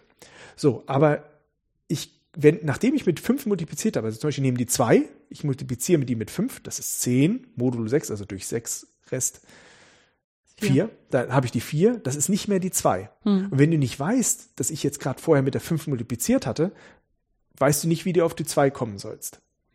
Aber wenn du jetzt potenzierst mit deinem geheimen Schlüssel, dann potenzierst du einmal die eigentliche Nachricht und meinen Faktor. So, jetzt hast du meinen Faktor eben auch potenziert mit deinem geheimen Schlüssel. Ich kenne aber jetzt das inverse Element dazu. Hm. Wenn ich das inverse Element ähm, jetzt mit dem privaten Schlüssel potenziere, dann hebt sich das mit dem anderen Faktor wieder auf, den du potenziert hast. Aus dieser Eigenschaft, dass ich einmal das Inverse hatte und die andere Operation sich auch wieder genau aufhebt. Mhm. Und dadurch kann ich sozusagen diese Multiplikation nach der Unterschrift nachträglich wieder zurückkehren. So, und das Tolle ist, ich musste mir jetzt gar keinen geheimen Schlüssel dafür oder öffentlichen Schlüssel dafür überlegen, sondern ich kann einfach mit einer äh, Zahl, die ich invertieren kann, also die Inverse die inverse Zahl finde ich wiederum mit dem euklidischen Algorithmus sehr schnell. Mhm. Ähm, kann einfach einen Faktor finden, den ich äh, auch genauso wieder umrechnen kann, dadurch, dass ich sozusagen den öffentlichen Schlüssel kenne und sozusagen die Signatur wieder herausfinden, die du unter meine eigentliche Nachricht gesetzt hättest. Das heißt, ich setze dir irgendwie einen Zahlensalat vor, du weißt nicht, was es ist, mhm. und du schreibst das äh, und ich kriege sozusagen die Unterschrift unter den der eigentlichen Nachricht hin, indem ich mit dem Multiplicator Inversen potenziert mit der öffentlichen Schlüssel wieder multipliziere und ich bekomme die Unterschrift sozusagen, die du eigentlich nur blind gesetzt hast. So. Lange Rede. Ganz ohne Knarre. Hm. ganz ohne Knarre. Nee, nee, tatsächlich, in dem Fall müsste man auch sagen, nee, das hättest du eigentlich nicht tun sollen. Ja. Gibt es auch noch einen Sonderfall? Ähm, äh, angenommen, du hättest jetzt sozusagen die Signatur gemacht und das, was du da signierst, war in Wirklichkeit eine Nachricht, die für dein, äh, für dein Schlüsselpaar kodiert war. Da du ja potenzierst mit deinem öffentlichen Schlüssel, würdest du die Nachricht ja plötzlich wieder dekodieren. Mhm. Unwissentlich. Wenn ich meinen Faktor wieder anmultipliziere, könnte ich plötzlich die Nachricht wieder rauskriegen. Also indem ich sozusagen dich davon überzeuge, etwas blind zu unterschreiben, könnte ich plötzlich auch Nachrichten, die an dich geschickt sind, wieder dekodieren äh, nicht so eine tolle Idee. Nee. Und äh, deswegen ist auch klar. Äh, also für mich, für dich schon. Ja, ja, genau. Aber deswegen ist da, man darf, wenn man blinde Signaturen macht, muss man ein anderes Schlüsselpaar benutzen als zum normalen Nachrichten verschicken, mhm. weil einfach sonst ist diese Attacke da. Also mal abgesehen davon, ja. blindes Unterschreiben hört sich erstmal nach einer dummen Idee an. Ja. Tatsächlich werden wir gleich sehen, dass es keine dumme Idee ist. Man hat da gewisse Druckmittel dass man dafür sorgen kann, dass da kein Quatsch unterschrieben wird. Aber ähm, sozusagen, äh, man will einfach nicht noch diese zusätzliche Schwierigkeit haben, dass man auch noch Nachrichten, die man an sich selbst geschickt kriegt, dass sie jemand anderes dekodieren kann. Genau. Und äh, da, wo das ganz dringend benötigt wird, ist, ähm, ist bei diesem Verfahren des digitalen Gelds. So, und jetzt kommen wir zum eigentlichen Bezahlen. Mhm. Nämlich genau der Fall, in dem man äh, sozusagen das Geld, das Bargeld, wie wir es kennen, von einer Inst zentralen Instanz ausgegeben erhält, aber es trotzdem anonym ist. So, also wir wollen Geld haben, das unabhängig ist. Ich will nicht, dass die Bank neben mir sitzt, wenn ich Geld ausgebe. Es soll sicher sein, also der Gegenüber soll prüfen können, ja, das ist echtes Geld, also da muss eine Unterschrift von der Bank dahinter sein. Es soll übertragbar sein, also ich muss es auch weitergeben können, es darf nicht ähm, ja, an mich gebunden sein. Mhm. Und es soll auch teilbar sein. Teilbar lassen wir jetzt mal weg. Ähm, es soll aber auch anonym sein. So, und jetzt haben wir das Problem, wie können wir denn eigentlich ähm, erstmal sicherstellen, dass Geld nicht kopierbar ist? Wie kann man ähm, überprüfen, ob ein Geldschein kopiert wurde? Also wie würdest du überprüfen im echten Leben, ob ein Geldschein eine Kopie hat? äh, Kopie ist. Ja, anpacken und die gelben Punkte suchen. Angenommen, er ist eine perfekte Kopie. Mhm. Also kommt direkt aus dem, wie heißt das bei Star Trek, dem Replikator. Dann habe ich keine Chance. Doch. Wie habe ich da eine Chance? Wenn ich dir zwei Geldscheine gebe, sind exakt gleich. Ja, dann haben, ich meine, zwei Geldscheine dürfen ja nicht exakt gleich sein. Wenn ich dann dieselbe Seriennummer drauf habe, dann weiß ich, dass einer gefälscht ist. Das ist der Punkt, die Seriennummer. Hm. Die Seriennummer, ja, mit der Seriennummer können wir überprüfen, dass echte, äh, äh, dass das äh, sozusagen eine Kopie vorliegt. Ja. Das heißt, äh, selbst im Replikator könnte man keine Geldscheine fälschen, weil es fällt Ja, man darf dann auf. immer nur einen von den beiden ausgeben.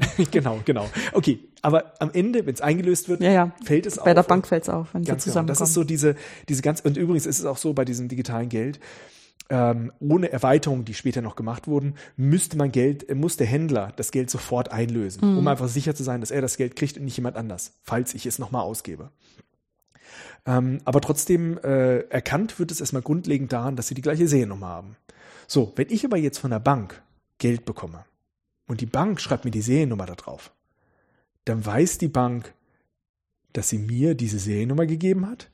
Sie bekommt es vom Händler wieder, sieht, welche Seriennummer steht drauf, dann weiß sie exakt alles. Mhm. Nämlich, ich habe mit dem Händler gehandelt und womöglich was Bestimmtes gekauft. Ähm, und äh, genau das ist nicht anonym. Das heißt, die Stelle, wo wir jetzt eigentlich diese Anonymität hinkriegen, ähm, da kommt diese Signat blinde Signatur zum Einsatz. Signatur brauchen wir, wir wollen ja Sicherheit haben. Mhm. Der Händler soll prüfen können, dass es echt ist. So. Und warum in aller Welt soll nun die Bank mir eine Banknote blind, unterschreiben, äh, blind unterschreiben, wo sie ja gar nicht weiß, was für ein Wert ich da drauf geschrieben habe? So, und da gibt es jetzt so einen ganz interessanten Trick, das ist jetzt so weniger Informatik, eher so, äh, weniger Mathematik, eher Informatik. Da gibt es jetzt einen interessanten Trick, ähm, dass die Bank mir vorher sagt, erstelle 100 Münzen. 100 Münzen, auf denen drauf eine Sehnummer draufsteht, eine zufällige lange Sehnummer, also irgendwas, was einfach nicht nochmal auftritt. Ähm, und der Text, dies sind 100 Euro. Das machst du 100 Mal, packst die in 100 Umschläge rein, verschließt die mit Kohlepapier und äh, gibst mir die. So, und dann wähle ich mir davon 99 aus und gucke, dass auf diesen 99 jeweils unterschiedliche Seriennummern stehen und auch äh, jeweils drauf, das sind 100 Euro. Und das werden die wahrscheinlich auch so machen, dass sie das prüfen, bevor ich meine Hand wieder zurückgezogen habe. Und falls da was nicht stimmt, hacken sie mir die Hand ab. Nein, so machen sie es natürlich nicht. Hm. Das kostet eben was, äh, kostet so viel. Oder äh, sie ziehen gleich schon die 100 Euro ein. Und es gibt irgendeine Abmachung, dass diese äh, Signatur, die dort gemacht wird, maximal so und so viel Geld wert ist. Und die Chance, dass ich ertappt werde, ist eben 99 zu 1. Mhm. Äh, und das heißt, da muss man jetzt hochrechnen, ich müsste 99 äh, Mal mehr damit Schmut treiben können, damit, um es halt wieder reinzukriegen. Das heißt, es gibt Strafe, ich würde meinen, meinen Teil nicht kriegen, wenn sie einen Fehler feststellt. Damit lohnt sich nicht mehr. Und damit kann die Bank auch ziemlich sicher sein, wenn sie sieht, 99 Mal und sie hat ausgesucht, welche 99 mhm. sie prüft, ist es korrekt, dann ist es ziemlich sicher auch so, dass der hundertste korrekt ist. Und den würde sie dann tatsächlich blind unterschreiben. Das, was wir jetzt vorher gesagt haben, was ja. niemand bei Sinnen tun würde, an der Stelle darf man das dann machen.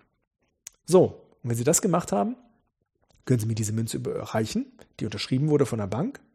Ich mache den Umschlag auf, sehe dann die Unterschrift. Also mathematisch würde mhm. ich sie die 100 Münzen erzeugen, je, äh, immer mit, mit dem gleichen Text, 100 Euro, aber unterschiedlichen Zufallszahlen und sie immer äh, verbergen mit un unterschiedlichen Faktoren. Bei 99 Stück sagt mir die Bank, okay, sag mir, was für Faktoren du benutzt hast und guck nach, dass es stimmt. Ähm, und die hundertste äh, signiert sie mir blind. Ich mache den Faktor produziert mit meinem äh, äh, mit dem Öffnungsschlüssel wieder ran. Das ist der Verse davon. Und äh, kann damit äh, sozusagen diese Unterschrift erhalten, mit der ich dann zum Händler gehen kann. Und der Händler sieht dann, aha, das ist die Münze, äh, die 100 Euro wert ist, unterschrieben von der Bank und hat diese Seriennummer super, die hat unterschrieben, das glaube ich, du bekommst jetzt etwas im Gegenwert von 100 Euro. Mhm. Gut, wenn die jetzt, wenn das nur 50 Euro kostet, muss man jetzt überlegen, wie man das macht. Man könnte aber auch quasi die, äh, das ganze Spiel so machen, dass ich mir ja, so viele Centmünzen erzeuge und dann gebe ich ihm so viele Centmünzen, dass es passt erstmal ganz einfach gesagt. Es gibt auch noch andere Methoden, wie man da vorgehen kann. Also Teilbarkeit bis auf Cent ist eigentlich kein großes Problem. Ähm, man überträgt nur viele Daten. Ja. Gut. Ich meine, man kann sich auch einigen, was eine sinnvolle Teilung ist. Das ist vielleicht nicht unbedingt Cent im, im Alter. Also wahrscheinlich auf einer Euro-Ebene wird das schon reichen. Ja, es gibt auch noch so spezielle Verfahren über ähm, Binärbäume, hm. also die das dann auch geschickt machen.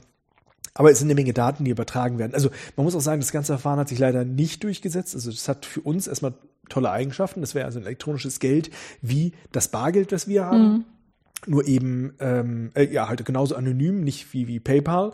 Nur das Problem war eben PayPal kam. Hm. Es war so einfach, viel einfacher als andere Methoden, hat kein Patent darauf gehabt, wie dieses Verfahren, hm. was ich gerade erzähle, hat, was inzwischen ausgelaufen ist.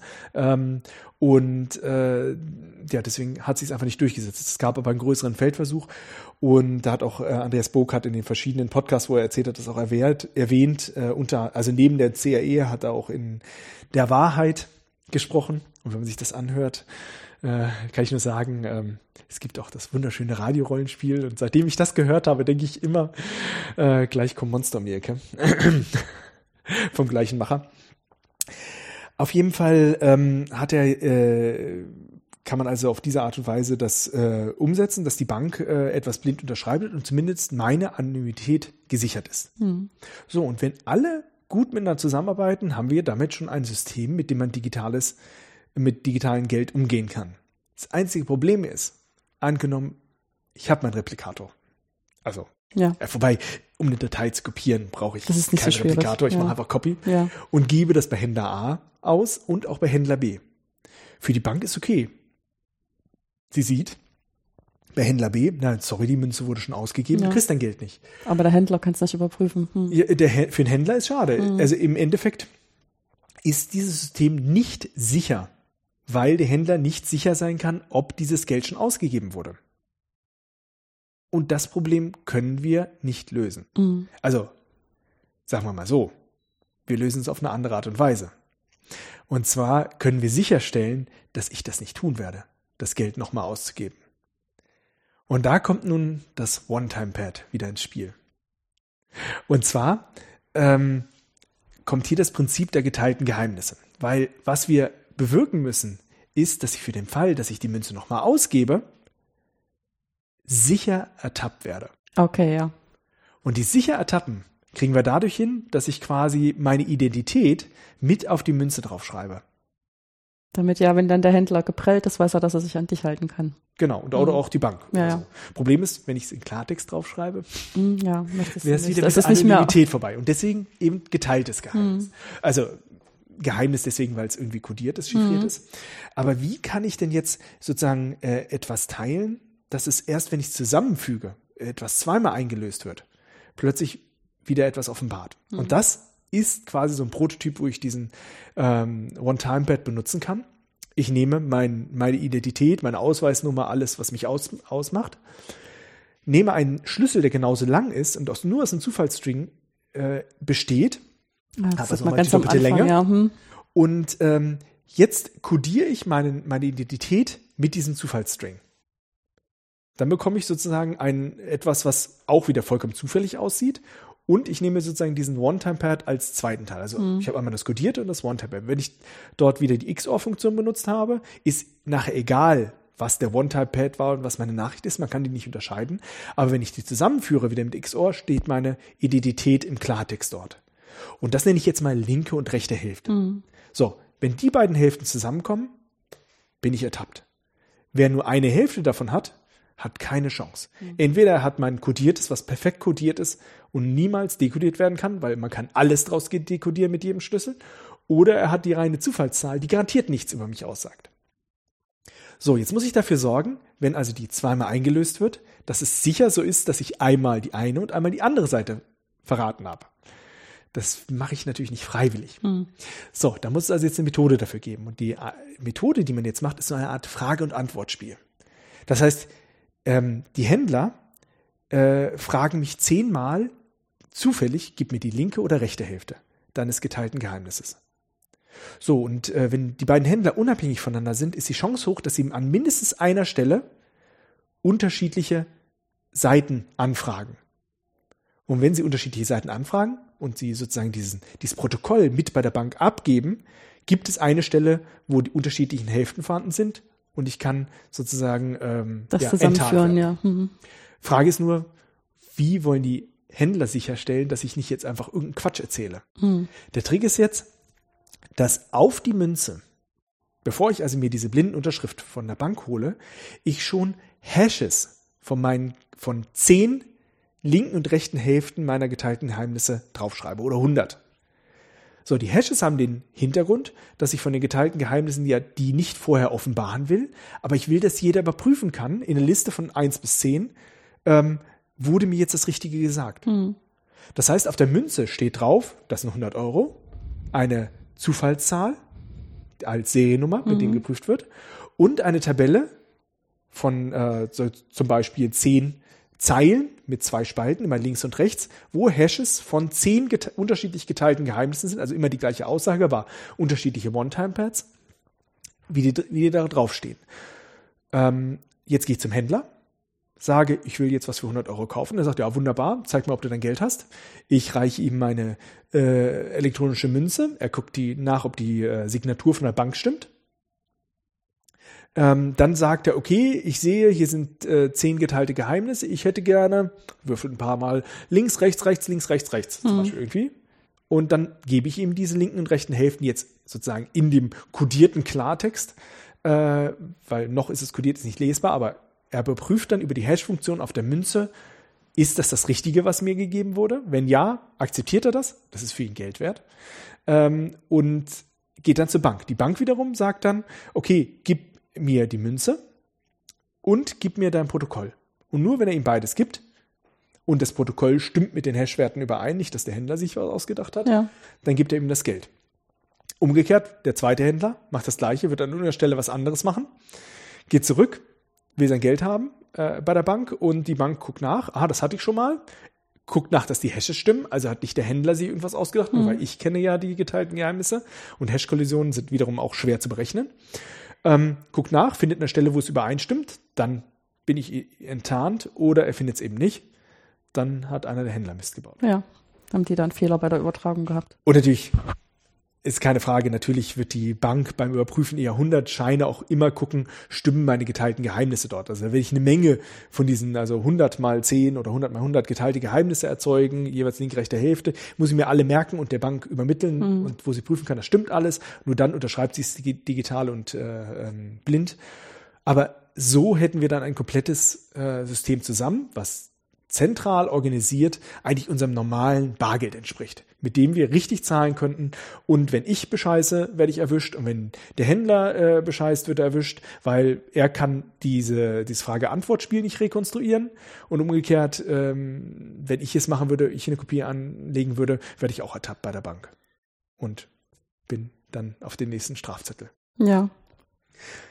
Das ist ein System, mit dem man sozusagen zentral basiert, wie normale Geldscheine funktionieren, dann Handel betreiben könnte.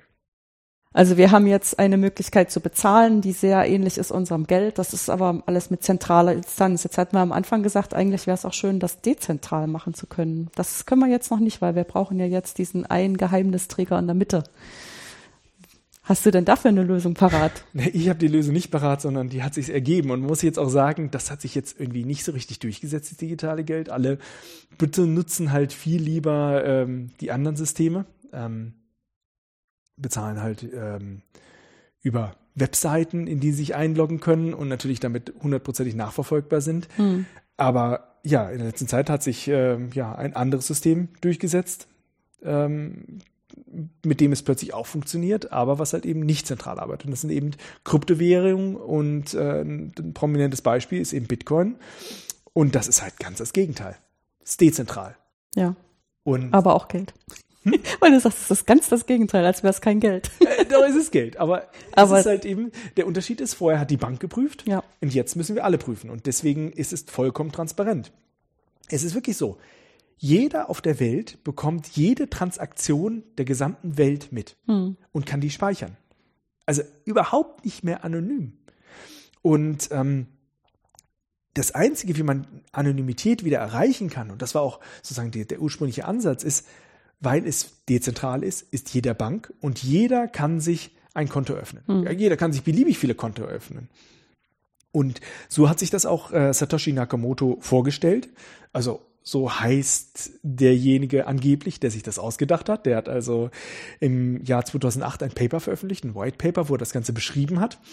Da stand einfach der Name drauf, also den, das ist ein Pseudonym. Mhm. Und der hat dort geschrieben, naja, es ist dadurch anonym, dass man einfach diese ganzen Konten öffnen kann und in das Verfahren ist eingebaut, dass die ganzen Transaktionen über die Zeit vergessen werden. Also, ja, als würde jeder immer alles löschen, wenn er soll.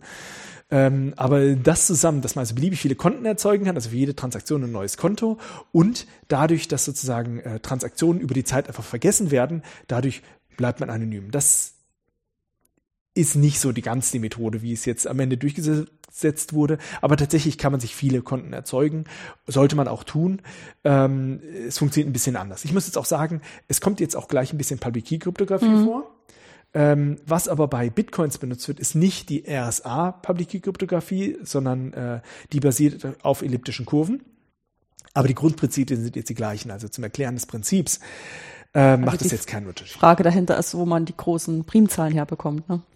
Deswegen sagtest du eben elliptische Kurven. Das ist so eine Möglichkeit, die zu finden. Äh, es ist aber auch eine ganz andere Operation. Also ja. bei, bei RSA arbeitet man halt, ist die Operation des, dieses Potenzieren ja. und das Wurzelziehen. Äh, hingegen bei elliptischen Kurven ist es so, dass es eine bestimmte Kurve, die eine ganz bestimmte Eigenschaft hat, dass wenn man zwei Punkte auf der Kurve, das ist so eine Schleife, kann man sich vorstellen. Mhm. Und wenn man so äh, äh, zwei Punkte auf der Kurve nimmt und gerade durch diese Kurve zieht, dann kommt ein dritter Punkt raus. Und der dritte Punkt ist das Ergebnis der Verknüpfung von den beiden Punkten. Und auf den kann man eben dann auch Public Key Kryptographie betreiben. Und es hat ein paar andere ganz nette Eigenschaften. Also äh, deswegen äh, wird es auch hier benutzt, aber brauchen wir jetzt hier nicht erklären, wird vielleicht mal für einen anderen Ja, aber das ist auch wieder eine interessante Mathematik, wo ja, wahrscheinlich absolut. keiner gedacht hat, dass das mal so anwendbar ist. Absolut. Ähm, hat auch ganz besondere Eigenschaften, weil man über die Edwidge'schen Kurven dieses Problem mit den vielen ähm, Geldbörsen noch viel besser lösen kann. Und äh, da muss ich jetzt auch mal verweisen auf den Bitstaub-Podcast, wo das auch nochmal alles erklärt wird. Also es gibt eine Menge tolle Podcasts ähm, äh, zum Thema, wie man eigentlich jetzt Bitcoin benutzen kann, wo auch mal ein bisschen erklärt wird, wie sozusagen ähm, die Anwendung nachher ist, aber ähm, sozusagen, was ist die Mathematik dahinter, da mhm. gibt's nicht so viel. Aber äh, gerade beim Bitstau-Podcast wird auch nochmal erklärt, was ist der Hintergrund zwischen den neuen Art von Geldbörsen, die man haben kann. Also Geldbörsen in dem Sinne, wie kann ich mir sehr, sehr viele Konten erzeugen. Und natürlich gibt es auch das österreichische Bitcoin-Update, wo wirklich jede Woche sozusagen das Neueste aus der Bitcoin-Welt beschrieben wird. Also wer da up-to-date bleiben will, in Österreich ist er gut aufgehoben. Eigentlich können wir auch Deutsch. Äh, ich meine, wir leben in Nordösterreich. Ja, ja, sozusagen, ja. ähm, ich wollte jetzt niemanden da auf die Füße treten. Aber ich habe mir vor diesem Podcast noch mal einiges angehört. Mhm. Ähm, genau, also 2008 hat Satoshi Nakamoto dieses Paper veröffentlicht und hat äh, 2009 dann eine Nachdiskussion, die es auf dieses Paper gab, wo einige gesagt haben, ah, es ist Unsinn, das ist, Quatsch, mhm. dann eine Open Source äh, Veröffentlichung, sozusagen eine Software geschrieben, die einfach mal vieles spezifiziert hat, was in dem Paper schlicht nicht drinsteht. Also das es geht ja auch mal erstmal darum, eine Idee zu entwickeln und dann muss halt die Idee, wenn sie konkret umgesetzt wird, müssen halt bestimmte Parameter einfach gesetzt werden und dann stellt sich auch heraus, welche Parameter funktionieren, welche haben dann doch irgendwelche Tücken. Ja, aber es hat sich auch herausgestellt, sozusagen dieses Paper ist als technische Dokumentation überhaupt nicht geeignet. Ja. Das war auch ganz lange eine Schwierigkeit, überhaupt mal zu einem Standard zu kommen. Mhm. Ähm, was ist jetzt eigentlich äh, Bitcoin? Und mhm. es hat sich einfach de facto rausgestellt, die Open Source Implementation zuerst von Satoshi Nakamoto war einfach die de facto technische Dokumentation mit allen Fehlern und Mängeln, die man dann einfach als Referenz genommen hat. Und auch aktuell ist es so, der Referenzclient ist die Wahrheit, den benutzen alle, weil wenn man was Neues will, ist es bei Bitcoin so, die Mehrheit setzt sich durch. Mhm. Wenn alle die gleiche Software benutzen, dann wird es so auch gehandhabt in Zukunft. Und dementsprechend äh, hängt man einfach daran, dass man das Programm als Dokumentation hat. Auch wenn es inzwischen fantastische Textdokumentationen gibt, aber am Ende zählt, was, was steht das im Programm Software. macht, ja. Genau. Und ähm, es haben sich natürlich viele gefragt, wer jetzt eigentlich Satoshi Nakamoto ist. Aber ja man hat ihn bisher nicht gefunden, aber es gab Erforschungen äh, auf Basis dessen, dass natürlich nicht alle Transaktionen gelöscht wurden. Äh, und da hat man rausgefunden, also der Satoshi hat auch Mining betrieben am Anfang. Und am Anfang war das sehr, sehr leicht, äh, sozusagen Bitcoins zu erzeugen. Und eine Referenz hat geschrieben, dass er wohl etwa eine Million Bitcoins besitzt. Aktuell sind auf dem Markt, also das hatte ich jetzt, glaube ich, im Mai nachgesehen, da waren so 12,9 Millionen auf dem Markt. Und der Kurs, ich glaube, jetzt liegt er wieder über 400 Euro, aber jetzt nehmen wir jetzt mal als gerade Zahl 400 Euro. Jetzt kann man mal überlegen, eine Million mal 400 Euro. Der Satoshi Nakamoto, wenn das stimmt, was sich da Leute überlegt haben, ist verdammt reich. Mhm. ist eine gute Idee, dass er nicht so öffentlich ist. Aber auf der anderen Seite sieht man auch wieder diese eine Million Bitcoins auf den Markt werfen. Ähm, also diese Marktkapitalisierung äh, 12,9 Millionen Bitcoins mal 400 Euro, das ist nur so lange Sinn, solange sie nicht ausgegeben werden. Also das ist recht theoretisch. Trotzdem ist der Markt von Bitcoin sehr, sehr groß und das ist quasi die größte Kryptowährung, die wir haben. Und im Gegensatz zu diesem DigiCash-Verfahren kann man sagen, das hat sich schon durchgesetzt. Äh, es wird benutzt für alles Mögliche, hm. mit dem Vorteil, dass einfach nicht mehr eine zentrale Instanz äh, sozusagen dafür verantwortlich ist und halt eben auch Gebühren bekommen kann. Will man jetzt von hier in irgendwelche anderen Länder Geld überweisen, kann es sehr gut sein, dass man mit Bitcoin viel, viel besser fährt.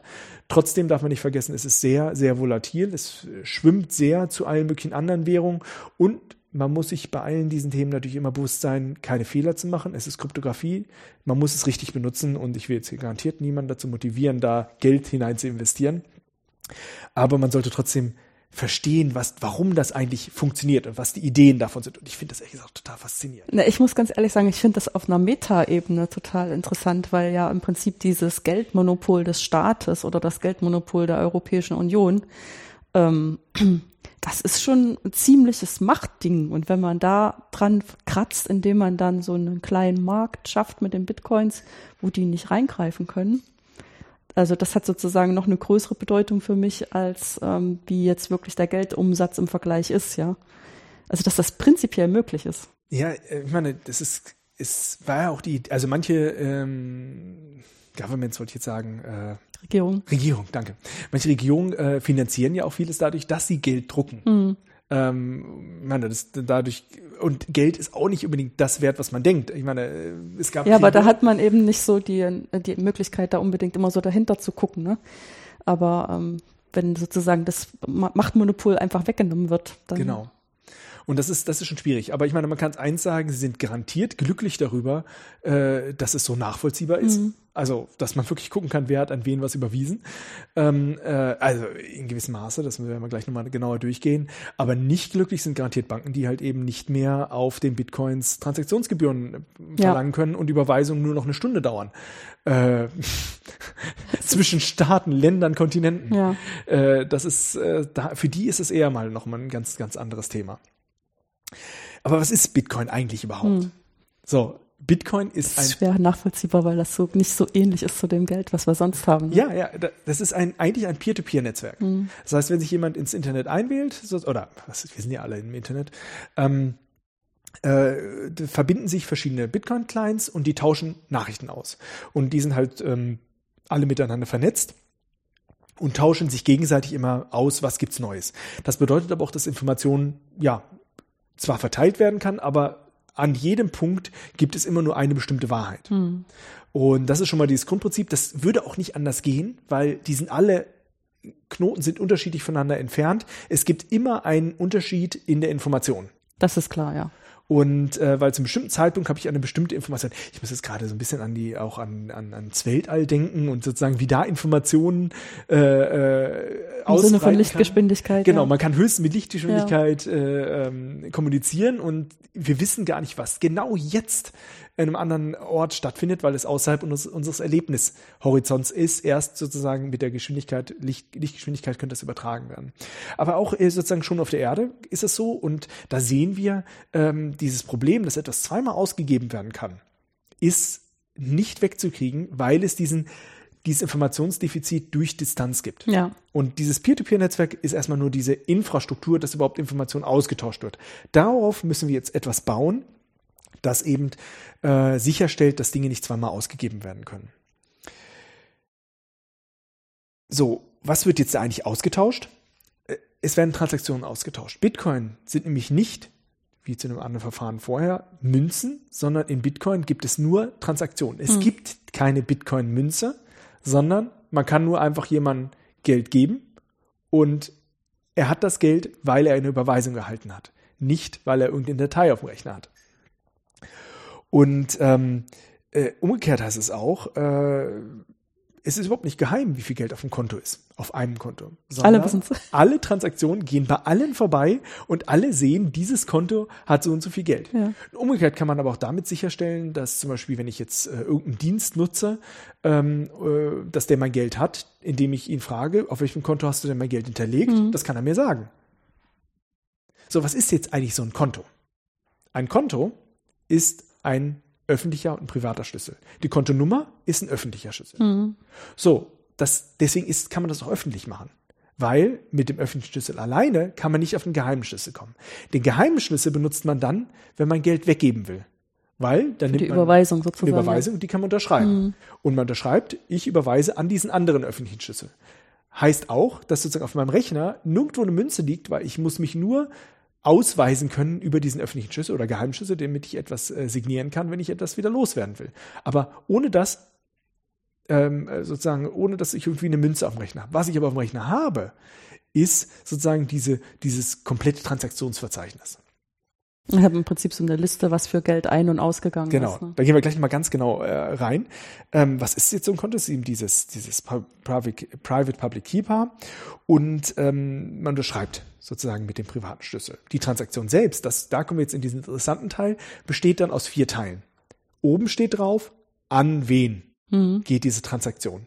Das ist der öffentliche Schlüssel. Also jetzt beim echten Verfahren ist es dann der Also im Sinne von einer Kontonummer von die Kontonummer, genau. Mhm. Äh, gehen wir jetzt mal aus, das ist der öffentliche Schlüssel, der oben steht. Mhm. Ähm, dann steht der Wert darunter in Satoshi. Das ist jetzt nicht, das ist kein Witz. Mhm. ähm, tatsächlich ist es so, Bitcoins ähm, ist zwar die Einheit, aber ein Bitcoin wird unterteilt in 10 hoch 8 Satoshis. Ähm, Satoshi ist quasi, da hat sich Satoshi Nakamoto selbst verewigt, auch wenn es ein Pseudonym ist, ist einfach definiert ähm, äh, als kleinste Einheit, wie ein Bitcoin zerlegt werden kann. Mhm. Für mich war das ein bisschen überraschend. Ich dachte zuerst so, naja, Bitcoin kann beliebig zerlegt werden. Nee, ein Bitcoin kann genau in 10 hoch 8 nicht Cent, sondern Satoshi zerlegt werden. Und in der Transaktion steht eine 64-Bit-Zahl. In dieser 64-Bit-Zahl steht, stehen die Satoshi drin, hm. Satoshis drin. So ist jetzt auch ganz gut, dass es eine Ganzzahl ist und nicht eine Fließkommazahl. Hätten wir da eine Fließkommazahl, könnte man irgendwann in Schwierigkeiten mit Rundungen kommen. Ganzzahlen ja. gibt's nie Rundungsfehler. Richtig. Aber es sind 64 Bit. Das heißt mal so rein theoretisch, wenn ich diese Transaktionsart nie ändern würde, könnte ich irgendwann mal einen Überlauf kriegen. Und wie verhindert man das? Es gibt einfach nicht so viele Satoshis, dass ich eh in ein Problem kommen würde. Also okay. die Anzahl der Bitcoins ist auf, glaube ich. Ist limitiert. Ist limitiert, genau. Mhm. Ich weiß die Zahl, 20 Millionen oder. Mh, auf jeden Fall ist limitiert. Es wird nie mehr geben. Aber ähm, trotzdem ist dieser Raum sozusagen groß genug und auch genug zerteilbar, dass ich immer genug ähm, sozusagen äh, zum Handeln habe. Und sollten wir 2000, im Jahr 2200 da Probleme kriegen, gibt es vielleicht eine neue Währung oder es gibt den Konsens, dass ich von 64 Bit auf 128 ja. Bit hochgehe in dieser Kontonummer und kann diese alberne Beschränkung wegnehmen. Ja. Also, also albern ist, ist die nicht, äh, das, das, das baut quasi wieder in die Deflation ja, ein in das ganze System. Aber ähm, äh, das hat auch einen anderen Grund dabei, äh, warum man das machen möchte. So, das ist also äh, der Teil, äh, dass es in Satoshis geht, muss aber auch noch eine weitere Eigenschaft erfüllen. Und das hat damit zu tun, ähm, dass das Geld ja nicht als Münzen vorhanden ist, sondern nur in Transaktionen. Eine Transaktion kann nur gemacht werden, wenn ich auch vorher schon Geld besessen habe. Hm. Und das bedeutet, dass eine Transaktion sich immer auf eine vorherige Transaktion bezieht. Die vorherige Transaktion hat auch einen Betrag gehabt in Satoshi. Die neue Transaktion muss entweder den gleichen Betrag in Satoshi haben oder etwas weniger. Dies etwas weniger nennt man dann ähm, Überweisungsgebühren, Transaktionsgebühren, ja. die man freiwillig weggibt an denjenigen, der nachher Rechenzeit aufwendet, um diese äh, Transaktionen weiterzugeben. Mhm. Ähm, dann wird von der Hash des, der ursprünglichen Transaktion und den Werten, die wir jetzt bisher hatten, nämlich Zieladresse, also Ziel Public Key, äh, Wert und eben diesen Hash, ein, ein Hashwert gebildet, der dann vom privaten Schlüssel des vorherigen des vorherigen Adressaten äh, unterschrieben werden muss. Okay. Das ist der vierte Teil. Okay. Das ist eine Transaktion. Mhm. Und ähm, damit wird quasi so eine ganze Kette aufgebaut. Und es gibt nur einen einzigen Fall, äh, woher kommt das Geld eigentlich am Anfang? Äh, in ganz speziellen Fällen gibt es Blöcke, wo es keinen Vorgänger gab der zu, unter ganz bestimmten Bedingungen erstellt werden darf. Ähm, und so wird quasi Bitcoin erzeugt. Und jetzt muss man, kann man noch sagen, na, wie kann ich den jetzt eigentlich zerteilen? Naja, es ist möglich auch äh, sozusagen, dass ein sozusagen ähm, ein Ursprungblock in mehrere aufgeteilt wird zur gleichen Zeit. Das muss auch gleichzeitig passieren und auch an mehrere nachher rausgeht. Da muss aber die Summe stimmen. stimmen ja. Also das kriegt man schon geregelt, dass es äh, von mehreren zu mehreren geht. Ähm, und dies Zumehren braucht man dann, wenn man quasi mit weniger Geld überweisen will und halt Restgeld woanders hin überweisen will. Ja, ist klar. Ähm, das heißt, das, das äh, kriegt man dann auch hin. Ähm, aber eigentlich hat man allein mit dieser Definition äh, sozusagen von Transaktionen schon fast ein äh, Geldsystem zusammen, weil man kann damit ja genau beweisen, wer wann Geld ausgegeben hat. Ja.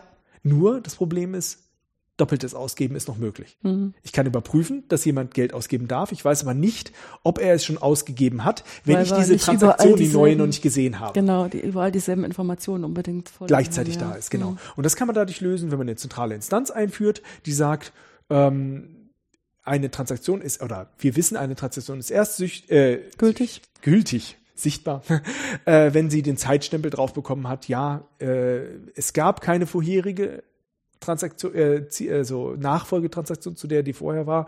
Und das ist die erste, das ist die gültige. Und dann wird es akzeptiert. Aber so eine zentrale Institution wollten wir ja gerade vermeiden. Ja.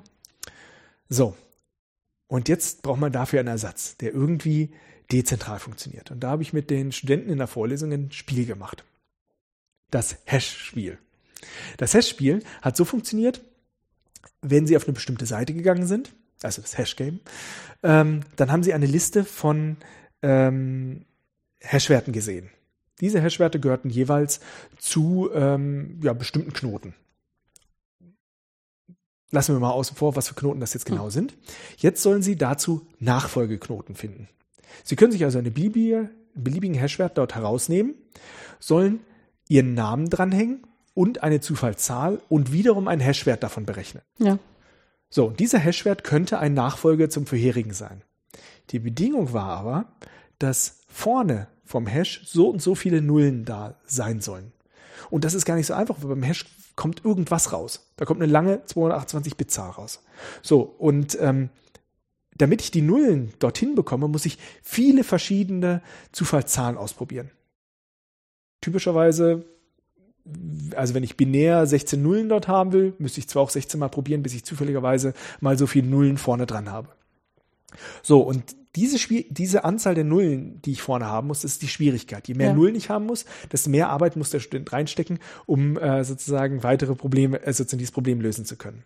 So, und äh, wenn er jetzt aber was gefunden hat, eine Zufallszahl, hat er seinen Namen und diese Zufallszahl äh, an den Server eingeschickt. Der Server hat überprüft, das stimmt und hat gesagt, das ist jetzt ein Nachfolger zu diesem Hashwert. So, und dann bemerkt man, dass quasi so Ketten von Hashwerten entstehen. So, und die Regel in dem Spiel war, findet Nachfolger zu bestehenden Hashwerten und seid die in der längsten Kette möglichst oft drin mit eurem Pseudonym. So, und die Hashwerte standen nicht nur so auf dem Server, sondern standen drauf, okay, wie lang ist die Kette bis zu diesem Hash ja. hin? Dann haben sie also sich gesagt, ich nehme jetzt sozusagen mir den längsten, äh, die längste Kette, wie es schon bisher war, weil die wird wahrscheinlich gewinnen, hänge meine eigene ran. Und manche waren, sind also vorgegangen, haben was Neues ausgerechnet und haben mit dem gleich weitergerechnet, mhm. haben die hintereinander dann nachher reingeschickt. Das Problem dabei ist, das haben die anderen auch gemacht. Und vielleicht gab es auch mal welche, die das zusammen gemacht haben. Zwar haben die immer gegenseitig sich da unterschrieben, sie waren aber doppelt so schnell wie jemand, der alleine gearbeitet hat. Und äh, das Ganze ging dann also recht lange durch. Irgendwann kam dann mein Student auf die Idee und hat gesagt so, hm, ich soll da jetzt zwar meinen Namen reinschreiben, aber was wäre es, wenn ich da einfach Quatsch reinschreibe? Da wird ja gar nicht geprüft, was ja. da drin steht. Tatsächlich auf der Hauptseite wurde es geprüft. Es gab aber für die elektronischen Clients eine Extra-Seite, in dem man, in dem im Klartext, also RAW drin stand, also RAW hieß mhm. das auch, was dort gesendet wurde. Wenn man auf die Seite mit dem Browser gegangen ist, kam dann plötzlich so ein Bild so, you've been hacked. Ja. Das ist Cross-Site-Scripting sozusagen. Die haben mich, die haben plötzlich HTML-Code dort hineingefügt und es woanders hingeschickt. Ja, ganz nett. Eigentlich hätten sie noch was Geschickteres machen sollen.